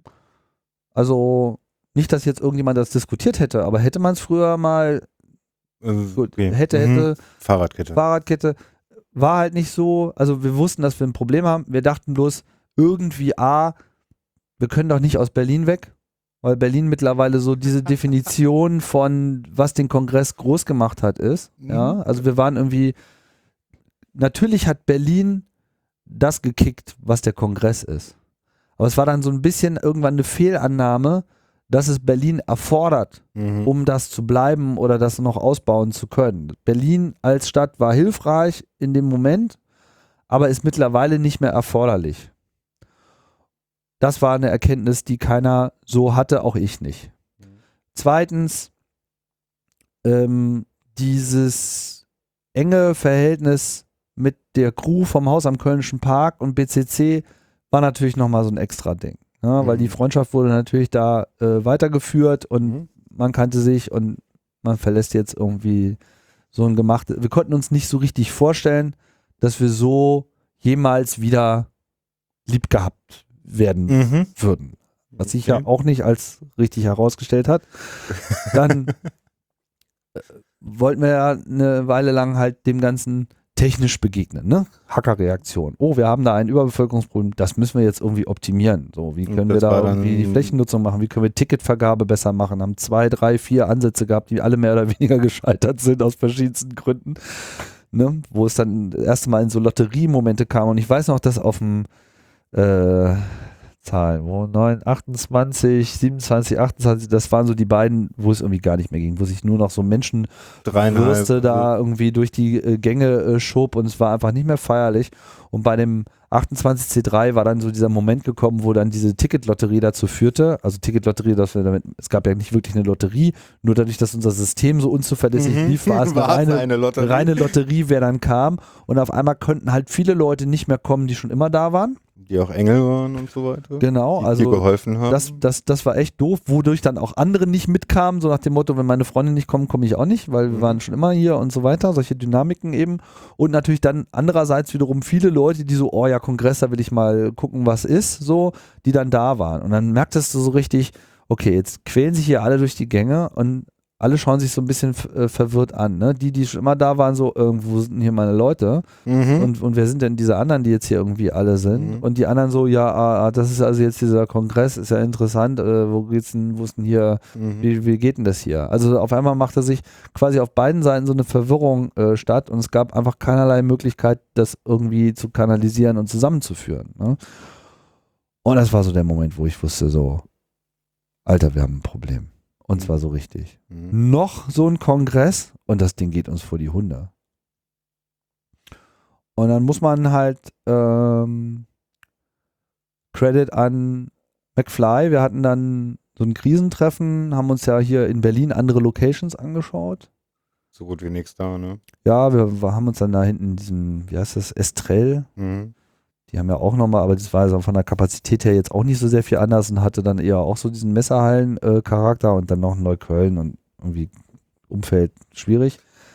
Ähm, egal, aber wir haben uns da getroffen. Erwähnen wollte, Ja. was ich sehr oft gehört habe bei Gesprächen darüber, es heißt immer im BCC, da passen bis zu 10.000 Leute rein. Nein, Also ne, Nein. äh, bei normalen Veranstaltungen oder Nein, nein. 5.000, 6.000. nein, nein, 3000. Und ich meine, 3000. ja, aber wir haben ja noch einen zusätzlichen Platzbedarf. Also, weil- worauf ich hinaus wollte, ist, wenn irgendwie es heißt, hier ähm, im CCH, da passen eigentlich irgendwie 40.000 Leute rein, en Maximum, bei ganz normalen Veranstaltungen, dann bedeutet das für uns, da wir da Hackcenter haben, Wegeblock hier, ist ja etc. so. Also die maximale Zahl sind 12.500 im, im CCH. Echt? Aber ich dachte, diese, diese niedrigen Zahlen kamen eigentlich immer Nee, nee, daher, das dass sind wir halt auch nee, nee, äh, das sind die feuerpolizeilichen, haben. das sind die feuerpolizeilichen Grenzen. Ah, okay. Interessant. Genau. Und das ist auch im BCC, waren das halt 3000. Und das war sozusagen unser, unser Limit. Also 3000 gleichzeitig, Auf Tageskarten, die- Optimierung, Mhm. lalala. Ja, da kannst du schon noch ein bisschen was machen, aber halt nicht mehr genug, um diesen wachsenden Druck äh, zu halten. Weil es war halt dann irgendwie klar in den letzten Jahren, 26, 27, 28, C3, man wusste nicht wie viele, aber man wusste, dass sehr viele Leute mal Kongress ausprobieren wollten und die Alten auch immer noch alle kommen wollten. Mhm. Und deswegen war das auch vollkommen schwierig zu sagen, wie groß müssen wir denn jetzt eigentlich sein? Mhm. So, und dann waren wir dann halt in diesem Estrell, haben uns das Estrell nochmal angeschaut und das war halt so, naja, hm, schön, dass wir darüber gesprochen haben, aber nee. Haben dann aber trotzdem da oben noch in so einem Saal äh, gesessen, um uns irgendwie zusammen zu beraten und dann ging halt die Diskussion her, ja, Berlin, ja, nein, können wir das machen und dann auch noch in dem Moment so, ja, wir können doch nicht Berlin verlassen. Weißt du, was was man halt so, Aber damit hast du ja eigentlich den, genau den gleichen Fehler gemacht wie früher. Klar, gebe ich auch zu. Also, das ist ja, ne, deswegen, man muss halt auch loslassen können und man muss, man muss auch dem Raum geben, aber man braucht dann einfach, manchmal braucht es halt einfach den richtigen Schubser. Und nachdem wir dann irgendwie schon eine Stunde irgendwie vollkommen verfahren diskutiert haben und irgendwie keine Ahnung hatten und uns über Ticketoptimierung und so weiter äh, diskutiert haben, kam dann irgendwie McFly und meinte, ach übrigens, ja, ich habe mir irgendwie mal das CCH angeguckt. Mhm. So, das kam so aus der Kalten. Mhm. Und ich so, ähm, ja, und? Ja, hier guck mal da und Räume und da und hier und da Räume und noch mehr Räume und Räume und Räume und ich bin da mal, hab da mal gefragt und irgendwie, ja, irgendwie meinten die, die haben ganz viele Räume. Mhm, okay, gucken wir mal, Pläne gingen irgendwie rum. Guck mir das so an. Wow. Und dann macht es bei mir gleich so ratter, ratter, ratter, ratter, ratter, kabing und habe sofort meine Meinung zurückgezogen und habe gesagt, ich habe die ganze Zeit nur Quatsch erzählt. ähm, wir sollten das machen. Naja, ich meine, Saal mit 3500 Plätzen, Saal mit 2200 Plätzen, äh, viele kleine Räume, riesig viel Platz für ein Hackcenter. Das war schon Ja, aber es war, interessant. wir haben ja früher, also das Lustige war, als wir dann im, im CCH waren, da gab es dann so einen Tisch und da saßen die ganzen Old Farts rum. Mhm. Alles Leute, die so auf dem ersten Kongress schon immer früher, die ganz alten Hamburger, Mhm. saßen da irgendwie rum. Ich so, na Jungs, seid ihr auch mal wieder alle da, so, weißt du? Jetzt sind wir wieder in Hamburg. Also. Und, sie, und sie, sie, sie schlugen sich nur auf die Schenkel, weil sie sich halt darauf, daran erinnerten, wie sie damals im Eidelständer Bürgerhaus irgendwie rumsaßen da, irgendwie mit 200 Leuten, die gekommen waren und dann so rumscherzen, so, irgendwann machen wir das mal im CCH. Der Preis hat sich Und- geschlossen. Und dann saßen sie da im CCH. Das war irgendwie alles so irre. Aber in dem Moment ähm, wurde mir einfach klar, dass wir dem Kongress, also wir müssen, wir mussten, also man musste einfach abschneiden, man musste jetzt einfach sich trennen. Ja, also es war einfach erforderlich, in dem Moment einfach auch zu sagen, mal ehrlich, wir diskutieren jetzt hier eine Stunde im Kreis und wir haben nicht den Hauch einer Ahnung, wie wir das überhaupt in Berlin noch regeln wollen. Wir wissen, dass dieser Kongress kurz davor ist, irgendwie vor die Hunde zu gehen. Lass uns das doch einfach mal ausprobieren. What can possibly go wrong? Im schlimmsten Fall waren wir mal halt ein Jahr da und haben festgestellt, es ist alles zu groß oder keine Ahnung. Aber scheiße sieht das jetzt hier nicht aus. Mhm. Und dann so alle so, hm, hm. Und dann hatte man sich zumindest schon mal so auf das, das schauen wir uns mal an und dann wechseln wir da irgendwann mal hin, aber der, die Diskussion ging dann eher so mit, ja, übernächstes Jahr, weil dann ist ja der 30. und dann, keine Ahnung. Mhm. Gute Entscheidung, das schon zum 29. Ja, zu haben. Das war dann halt meine, meine Position. Ich habe dann einfach gesagt, ey, also erstmal, wenn ihr ein ordentliches Jubiläum macht, braucht ihr sowieso ein Jahr Anlauf. Und zweitens, ähm, die Kacke dampft jetzt schon und es wird nicht besser. Und was haben wir denn bitte zu verlieren? So, ja, aber dann brauchen wir doch so viel Zeit. Mal so, ihr werdet sowieso nicht früher anfangen. Nächstes Jahr, weil es immer das gleiche Spiel ist. Der Sommer kommt und alle so, ach ja, nee, Kongress, keine Ahnung. Noch nicht. So, Und dann genau. kommt der Oktober und alle. Ah! Genau, und dann, dann bricht auf einmal so dieser, diese Unruhe aus. Und deswegen war das dann klar. Und das, das hat dann irgendwie auch bei allen dann irgendwie geklackert irgendwann. Und dann war das ja auch die richtige Entscheidung. So. Mhm. Und es hat ja dann auch noch ein Jahr gedauert, bis wir äh, es richtig hinbekommen haben. Was? Und dann war das Jubiläum ja auch Um, um ganz richtig ehrlich, gut. also aus, aus meiner Wahrnehmung, nee. also das war das Interessante, also ähm, vom CCCB, nein, vom BCC, Entschuldigung, ich komme mit den ganzen C und Bs durcheinander.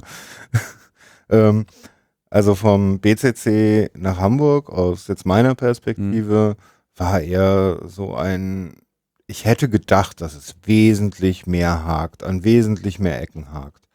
Und die Transition war viel ruhiger, viel gelassener, als ich das überhaupt erwartet habe, äh, als wir dann im ähm, CCH aufgeschlagen sind. Ähm, sofort haben mehr Leute mitgeholfen. Ich kannte ja noch die Zahlen, die ich davor im Jahr verbreitet habe, wie viele Engel und so weiter Mhm. dabei waren. Es war, hat sich fast schon verdoppelt gehabt in dem Bereich. Klar, genauso wie sich die Menschen verdoppelt haben, die hatten, die da waren.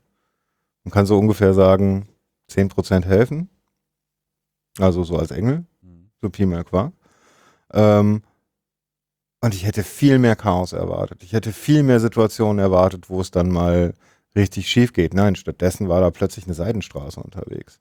Stattdessen wurde dieser riesige Raum, der unten war, als Hackcenter genutzt auf eine Art und Weise, wie ich das selber noch nie gesehen hatte.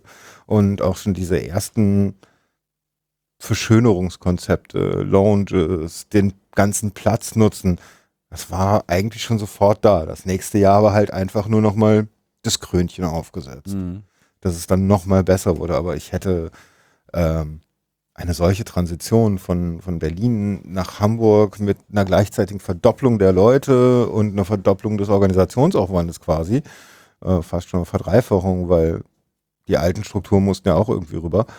Äh, ich hätte nicht gedacht, dass das so glatt über die Bühne geht. Also ich meine, ich habe ja die, die PL erlebt während der Zeit äh, und äh,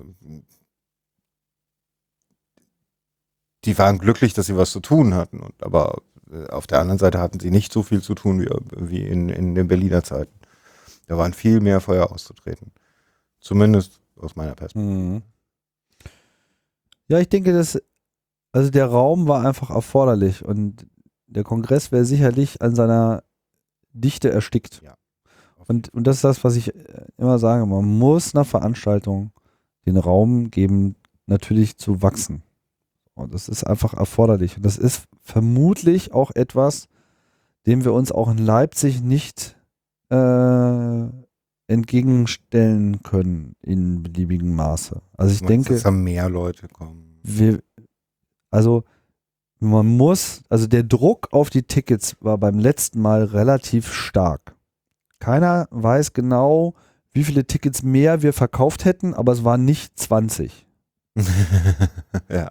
Ja, sondern es ist vermutlich eher, also mindestens in einem hohen dreistelligen Bereich gewesen, wenn nicht sogar in einem vierstelligen Bereich. Da gehe ich auch fest von aus. Ja, also kann man Also, jetzt lange darüber mutmaßen. wir da, hatten wir nicht das, das entsprechende Registrierungskaufsystem, äh, Interessenbekundungssystem für, um das äh, messen zu können.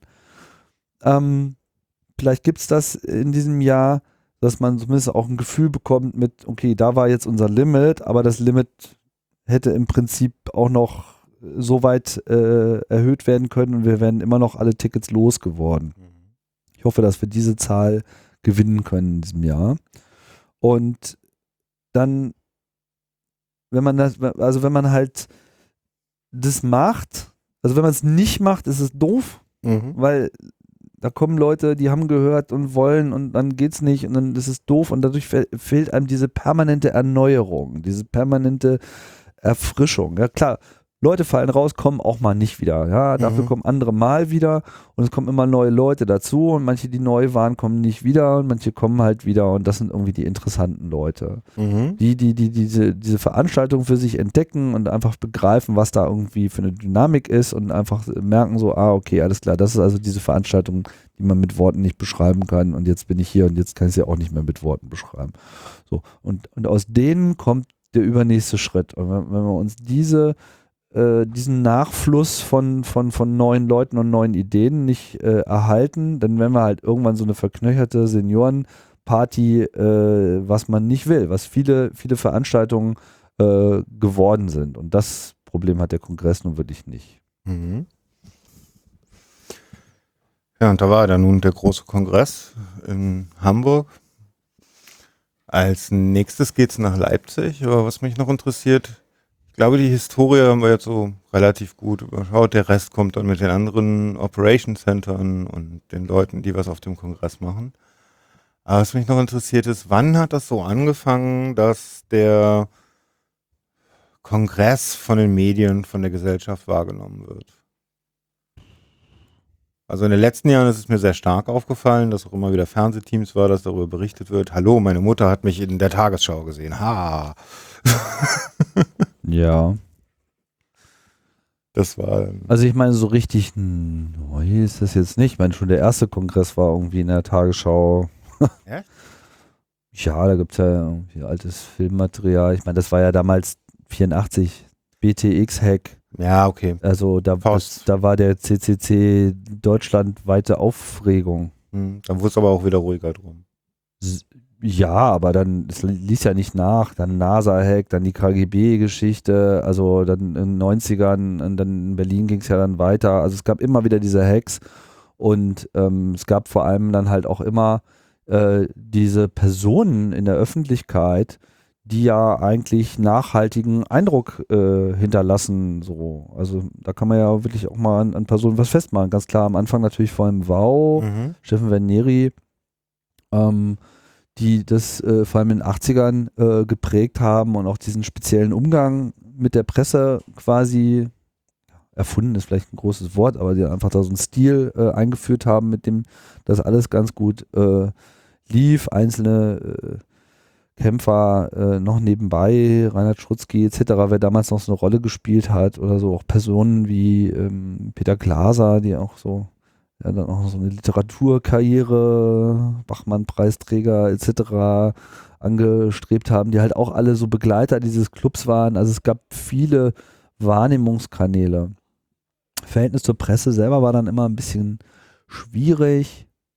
später dann halt ähm, Andi Müller-Magun, der halt dann Anfang der 90er Jahre quasi das Heft aufgenommen hat und dann äh, in den 90ern halt extrem äh, definierend war in der Art und Weise, wie man da halt an die Öffentlichkeit geht.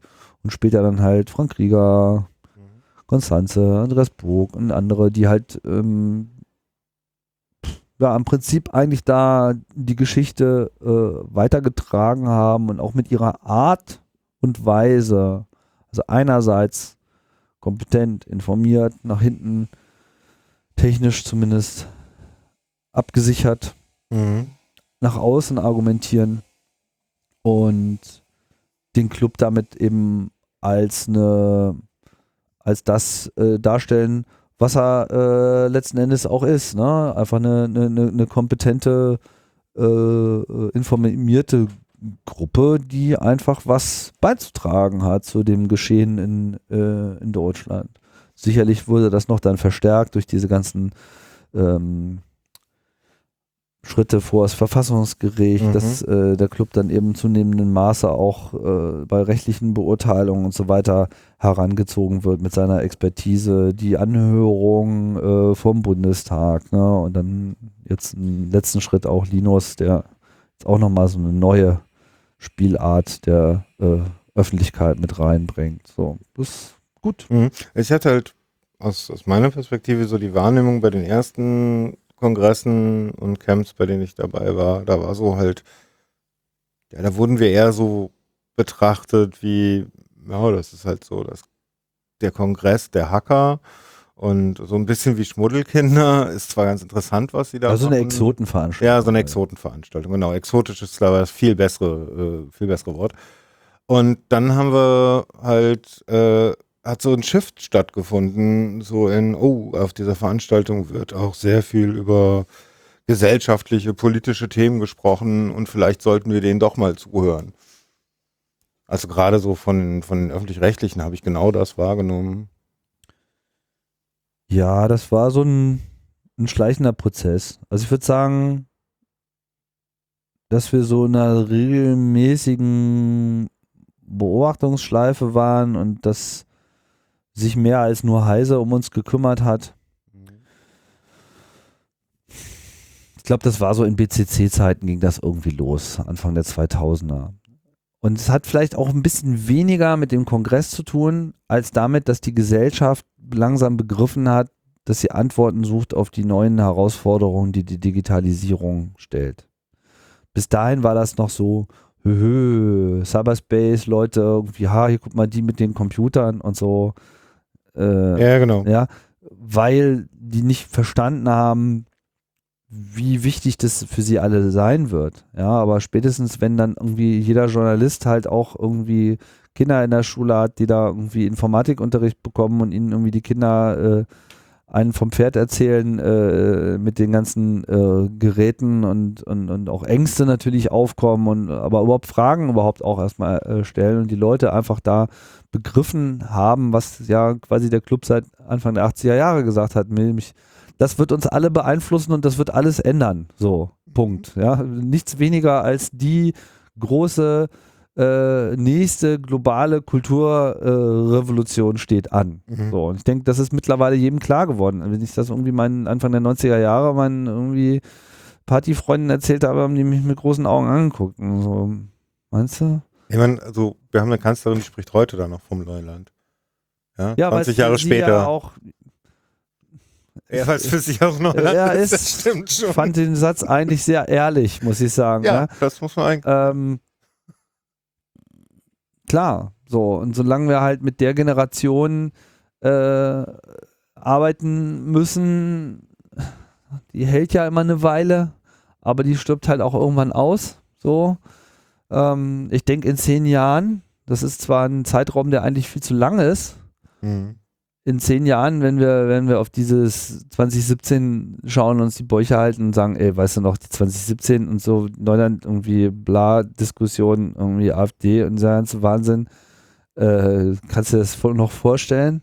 Ja, ich hoffe, Ja. wir sagen da nicht die guten alten Zeiten. Ja, ich bin ja Berufsoptimist. Also Ja, okay, ich. Ich, ähm, nee, ich glaube, uns wird das äh, lächerlich vorkommen, was wir jetzt hier gerade machen. Ich. Ich glaube, in den nächsten zehn Jahren wird sich einiges abschleifen. Das merken wir an so vielen Fronten. Es wird neue Konflikte geben, es wird neue äh, Probleme geben, es wird andere Probleme geben, Probleme geben, die wir jetzt vielleicht auch so noch nicht sehen. Mhm. Aber genauso werden viele andere Dinge auch gelöst werden. Und zwar auch, weil wir gerade so eine Radikalisierung des Widerstands dagegen äh, sehen. Ich glaube, die Reaktion auf diese Empörung wird noch eine viel größere Empörung sein, dass so eine Empörung überhaupt sich äh, bahnbrechen kann und sie wird eher damit reagieren, dass sie sagen, ey, ihr Penner, ihr stellt euch jetzt mal schön, schön in die Ecke, wir regeln das jetzt mal, äh, aber mal richtig, dass das nämlich jetzt überhaupt gar kein Thema ist und kümmern uns mal wieder um die wichtigen Probleme. Mhm. Geht mal bitte aus der Sonne, weil äh, mein Teint, ja, ja, okay. Ja. ist doch einfach auf Dauer einfach auch nicht zu halten, diese Überventilierung. Ja, danke für diesen Optimismus. ja sorry, ich bin da unverbesserlich. das ist doch super. So, und was das Digitale betrifft, äh, sehe ich das halt auch. Ne? Ich glaube aber auch, dass in zehn Jahren dieser Club noch da sein wird. Und der wird auch nach wie vor in dieser Rolle sein. Wir werden auch nach wie vor mit dem Fortschritt nicht glücklich sein, weil wir sowieso immer schon 20 Jahre im Voraus leben und da kann uns halt leider keiner helfen. Ja, aber äh, wenn ich jetzt halt 10, 20 Jahre zurückschaue, und mir die gruseligen äh, Verhältnisse da anschaue, was so Digitalisierung und so weiter betrifft, naja, da ist ja zumindest schon mal ein bisschen was passiert. Ne? Ja, ne? Also, Vor und der Mainstream ist nur noch so fünf Jahre hinterher. Genau. Das, das erste Camp 99, das jetzt, as we speak, ist das halt 18 Jahre her. Mhm. Und da gibt's, das musst du unbedingt verlinken, gibt es dieses kleine schöne Interview mit Wow, ähm, wo er so gefragt wird, so wie er das so sieht. Und dann meint er so, ja, der Club ist jetzt 18 Jahre alt, Mhm. Erwachsen. ist jetzt erwachsen geworden und mir gefällt, was ich hier sehe und so, da tut sich so einiges, weißt du? Und wird mir jetzt gerade in dieser Sekunde klar, jetzt haben wir schon wieder Aha. 18 Jahre, jetzt sind wir sozusagen in the 30s, ne? Ja. Ähm, das geht, geht so weiter und ähm, auf dem ersten Camp gab es das erste Mal WLAN-Karten. Mhm. Niemand wusste, was WLAN ist. Mhm. Auch bei uns nicht. Also, paar schon, so, klar, logisch. Die haben die also, WLAN-Karten man, angeschafft. man wusste auch schon, dass man das wollte, Ist da, aber da gab es das erste Mal WLAN. ist da die, die, die Tradition daraus entstanden, dass beim Camp irgendwie auch immer ein Hardware-Gadget mitgeliefert wird? Also Nee, weil das Mal wurde ja nicht. Nee, so. nee, nee, nee, das weiß gar nicht, wann ging das los. Das haben wir in Altlandsberg haben wir das nicht gemacht. Okay. Ähm, das ist ja so auch so eher so ein amerikanisches äh, Ah, okay. Ding. Kam später. Ja, das kam, kam später. Das ist auch, ich sehe das auch ein bisschen, ja, kann man machen. Ich, ja, Hm? andere Debatte. Jedes jedem Tierchen sein Pläsier Jedem an der. Stelle. Sein Pläsierchen, genau. Und naja. Es ist also eine, eine, eine sich ständige Bewegung. Wie schaust du denn heute? Ich meine, du hast jetzt direkt mit dem Kongress nicht mehr so viel zu tun, wenn ich das richtig. Äh, Nö, also ich mache jetzt hier keine Orga. Ich bin immer gerne so ein bisschen im Vorfeld äh, dabei, wenn es um so, also ich habe jetzt die ganzen Begehungen und so weiter Mhm. mitgemacht, weil das, sagen wir mal, eher auch für das ist so, da, da hilft's so, Deine Expertise hilft da bestimmt. ja, nicht nur meine, sondern einfach überhaupt schon mal auch viel gesehen zu haben und, und, und so einfach auch so eine Bauchentscheidung. Mhm. Weil ich glaube, die Entscheidung für Leipzig war eine Bauchentscheidung. Man passt schon, kriegen wir schon hin, ne? Mir hat vor allem gefallen, wie, also es hat sich gezeigt, sowohl in Hamburg als auch im BCC, Haus am Kölnischen Park, dass die Betreiber sind für uns sehr wichtig. Dass wir mit denen gut klarkommen, dass die uns verstehen. Mhm. Und das hat ja auch in Hamburg wunderbar funktioniert. Und unser Gefühl war halt einfach, dass, dass das Team in Leipzig au- auch diese Qualitäten mit sich bringt.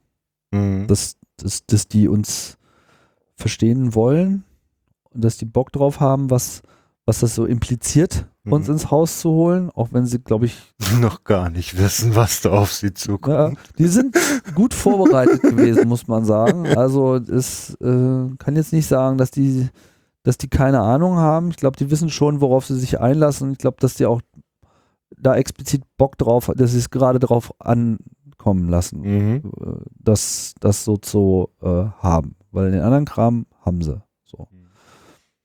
Und das, das ist so einer der Gründe, äh, warum. Wir werden sicherlich damit zu kämpfen haben, dass es eben nun mal ein Messegelände ist.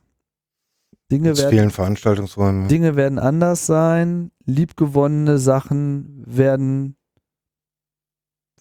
vielleicht dieses Mal, vielleicht auch generell unmöglich sein, weiß ich noch nicht. Gut, unmöglich ist eigentlich nichts, aber da werden noch, noch eine Weile lang Antworten gefunden werden müssen. Und ich wäre jetzt nicht überrascht, wenn wir zwei Anläufe brauchen, bis es da äh, richtig rockt. Aber das finde ich eigentlich auch ganz geil, nachdem der letzte Kongress in Hamburg schon so alle nur noch so gelangweilt, so, oh ja, alles durchoptimiert, alles Äh, irgendwie. schlimm. Das war schlimm, oder? Das war so richtig, alle haben das gesagt, so, ja, Ich, hab dort, ich, hab, ich bin da durch die Räume gelaufen, wo ich im Jahr zuvor noch von A nach B gehetzt bin und irgendwie hier noch ein Telefonat zwischendurch hatte. Und was mache ich denn jetzt da? Alles Fehlt uns so der Speaker? eingespielt, das Und war ich habe nur noch gestanden, so, ja, äh, braucht ihr mich noch? ich gehe mal eine rauchen. Ja, das, das war schon fast langweilig. Ne? Ja. Also das, so der, und, und das werden wir bestimmt nicht haben. Ich glaube, wir werden wieder die Aufregung des Neuen haben. Wir werden den Frust mit irgendwie, Dinge sind nicht so, wie ich sie kannte. Ah, Freude. Ja, wir müssen uns Lösungen einfallen lassen. Ähm, Das ist ja die Stärke der Community. Genau. Und davon kann man gar nicht genug haben. Ich meine, wenn, wenn ich so, ich meine, dieses Problem mit, wo, wo geht der Kongress hin und was ist die Zukunft in Berlin, die Frage hat uns über mehrere Jahre beschäftigt. Mhm. Nur, dass wir halt lange Zeit nicht die richtige Antwort darauf gefunden haben, nämlich in CCH zu gehen. Ne? Aber es sind trotzdem eine ganze Menge Gedankenspiele angestrengt worden. Was wäre denn so, wenn man sich jetzt was wünschen könnte? Was würde man denn dann haben wollen? Ein eigenes Gebäude. Na, logen. Eigentlich, leider, also das, das Schade ist, das wäre vor 20 Jahren in Berlin. Kein Problem gewesen. Kein Problem, würde ich jetzt mal nicht sagen, aber das wäre eine echte Option gewesen. weil äh, so viel Fabrikgebäude, irgendwelche Klinker-Dinger, weißt du? Also Mhm. äh, hätten wir damals schon diesen Impact gehabt und hätten wir, hätten wir schon quasi so 10, 20 Jahre früher alles schon so weit gebracht gehabt Mhm. und wären wir sozusagen in dieser organisatorischen ähm, Position, in der wir jetzt sind und mit dieser Erfahrung, dann also ich hätte es jetzt nicht für ausgeschlossen angesehen. Also Es gab auch tatsächlich mal auch fürs Camp schon mal so ähnliche Überlegungen, ob man nicht sich irgendwo mal ein Gelände Mhm. greift und da dauerhaft sozusagen Projekt Dauercamp und auch dieses, das ist ja auch so ein Running Gag, Dauerkongress. auf jedem, das kommt auf jedem kommt immer, Kongress. ne? auf Dauerkongress ist, ist, ist, so, ist so der Running äh, äh, Gag, ne? Aber was das ja eigentlich meint, ist, dass wir ja auch nichts dagegen hätten, wenn man diese temporäre autonome Zone, Temporäre autonome Zone, auch sehr geil. ja, und das ist übrigens jetzt kein von mir erfundener Begriff, sondern das ist ja ein Konzept aus den USA, was übrigens auch einer der Vorlagen war für den, also Temporary Autonomous Zone. Äh, mir ist gerade jetzt der Autor äh, nicht, be, nicht erinnerlich.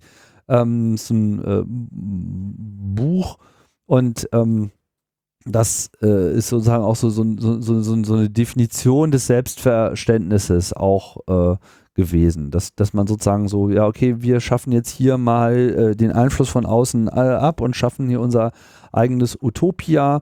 Und das ist irgendwie das, was in diesem Kongress auch so ein bisschen zum, zum Ausdruck äh, kommt. Ne? Mhm. Hast du mal nachgeschlagen? Hakim Bay. Genau, Hakim Bay, Buch, ne? Ja. Ja, genau. Äh, und ähm, das ist ja der, der Kongress eigentlich. Eine ne temporäre autonome Zone, ja, wo du mit deinem Telefon dich in dein, in ein Chaos GSM-Netzwerk einbuchen kannst. Ich meine, das erzählst du Leuten. Ich meine, WLAN auf der Veranstaltung haben die Leute schon mal gehört. Dass Mhm. man auch noch eine Verkabelungsinfrastruktur hat. Mhm. Mm, Ja, okay, äh, kann man sich vorstellen, dass das ganz brauchbar ist. Du kannst dein eigenes Decktelefon von zu Hause mitnehmen und damit rumtelefonieren und kannst irgendwie international kostenlos anrufen und so. Das ist schon crazy. Aber, Aber- dass dann auch irgendwie auf deinem Telefon auch noch ein eigenes Netz neben Telekom und Vodafone auftaucht, Ja, so, genau. da, äh, da fängt es dann schon an zu äh, knistern. So. Ja, dass du Und dein, dein iPhone mit oder dein, dein Smartphone mitnehmen kannst und dann auch da ins GSM-Netz kannst, was da vorhanden ist. Genau. So, und das entspricht ja dem Selbstverständnis des Kongresses. Ne? Wir schaffen unsere Infrastruktur selber, wir bauen das alles selber, wir, wir bauen es selber, wir administrieren es selber. Wir definieren dann halt auch die Regeln neu und die Regel ist halt im Wesentlichen, lass die Leute in Frieden und gib ihnen irgendwie die Privatsphäre, die sie brauchen, weil wir sind hier eine temporäre autonome Zone. Wir wollen sozusagen zumindest für einen bestimmten Zeitraum äh, hier äh, alle auch mal rausnehmen aus ihrer normalen Realitätswahrnehmung und auch so ein bisschen so Utopia äh, bauen und sagen, äh, guck mal, wie geil das wäre. Und ne, wenn wir dann irgendwann vielleicht mal keinen Raum finden mehr für einen Kongress und irgendwie der Meinung sind, Messerhallen ist irgendwie auch nicht so geil, naja Gott, vielleicht finden wir ja dann doch nochmal irgendwie so ein halb zusammengefallenes äh, Ziegelwerk, was äh, zumindest so urban irgendwie noch äh, rumliegt und was wir uns dann einfach mal kaufen für einen Euro und sagen, okay, äh, lasst uns einfach mal in Frieden. Wir machen das jetzt hier, gibt uns zehn Jahre und wir bauen euch hier eine Kongresslocation, wie ihr sie noch nie gesehen habt. Alter, wir haben hier dieses Riesending in Berlin, das nicht mehr bespielt wird. Ja, es gibt vielleicht solche Orte, aber ich meine, das ist natürlich ein Problem, weil also es ist jetzt schön, schöne Vision, ne? Lässt sich natürlich leicht ra raushauen, so ein Spruch. Und ich weiß auch, dass so etwas natürlich andere Probleme nach sich zieht, die eine temporäre autonome Zone nicht hat, weil eine permanente autonome Zone, ja, Mhm, mhm, Hass. Mhm, ah, mhm. Frieden, ne? Äh, Ja, und wir sind aber auch keine Reichsbürger. brauchst du Leute, die dauerhaft da sind. Dann hast du halt Strukturen, die äh, dazu tendieren, sich selber zu erhalten Ja. und so weiter. Und dann, dann, dann kriegst du halt diese Kompetenzproblematik äh, äh, Problematik und Geld spielt dann auf einmal eine Rolle und so weiter. Also da müsste man sozusagen Wege finden, wie man organisatorisch das so aufstellt, um möglichst solche Sachen auch noch abzufedern. Aber auch selbst das halte ich nicht für unmöglich. Es setzt natürlich voraus, dass du dann im richtigen Moment auch die richtigen Leute findest, die eben auch bereit sind zu sagen, was weiß ich, jetzt bin ich raus aus der Schule oder ich bin vielleicht raus aus dem Studium. Also ich habe irgendeinen so einen Abschnitt jetzt in meinem Leben. Äh, liegt mein Ziel jetzt im Wesentlichen da drin, irgendeinen so Beruf äh, äh, zu betreiben, der in drei Jahren schon wieder äh, von der technologischen Entwicklung überrollt wird? Oder erfinde ich mir hier vielleicht einfach meinen eigenen Beruf? Mhm. baue ich jetzt hier mal an, an der autonomen Zone mit und schaffe einen Ort, der einfach in jeder Beziehung kongresskompatibel ist. Ja, wo man dann einmal im Jahr den Kongress auch wieder feiert, der aber sozusagen dazwischen ein Ort ist, wo permanent, was weiß ich, da können ja Clubräume sein, da können Räume, Veranstaltungsräume sein für kleinere Veranstaltungen, netzpolitischer Art, andere, äh, ja, also wo man sich, wo man sozusagen so einen Ort bietet, wo Leute sein können. Also Der aber anders ist- Seabase in größer. Ja, also sagen wir mal, wo, wo, sagen wir mal, so der Aspekt Seabase ein Aspekt ist, der sich da vielleicht in irgendeiner Mhm. Form wiederfinden kann. Ja, wo der Kongress aber in seiner Gänze sehr viel mehr definierend ist. Dass man sagt so, okay, du machst hier eine Veranstaltung, wir haben eine Kassenlösung, wir haben äh, eine Videostreaming-Lösung. Äh, Streaming?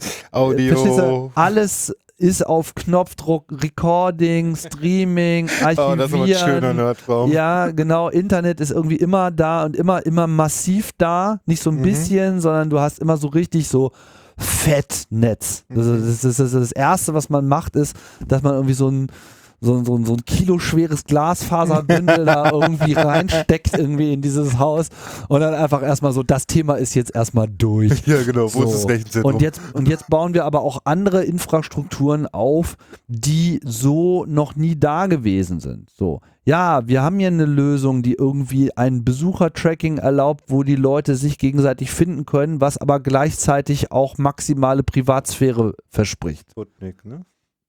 Was auch immer. Es gab ja solche Ideen schon äh, äh, immer, ja, so Experimente, aber dass man sich dann auch mal konkret Gedanken darüber macht, wie kann man das, was alle haben wollen, was aber irgendwie normalerweise problematisch ist für eine Privatsphäre, kann man das so implementieren, dass es hier sogar geht und sozusagen beiden Anforderungen erfüllt.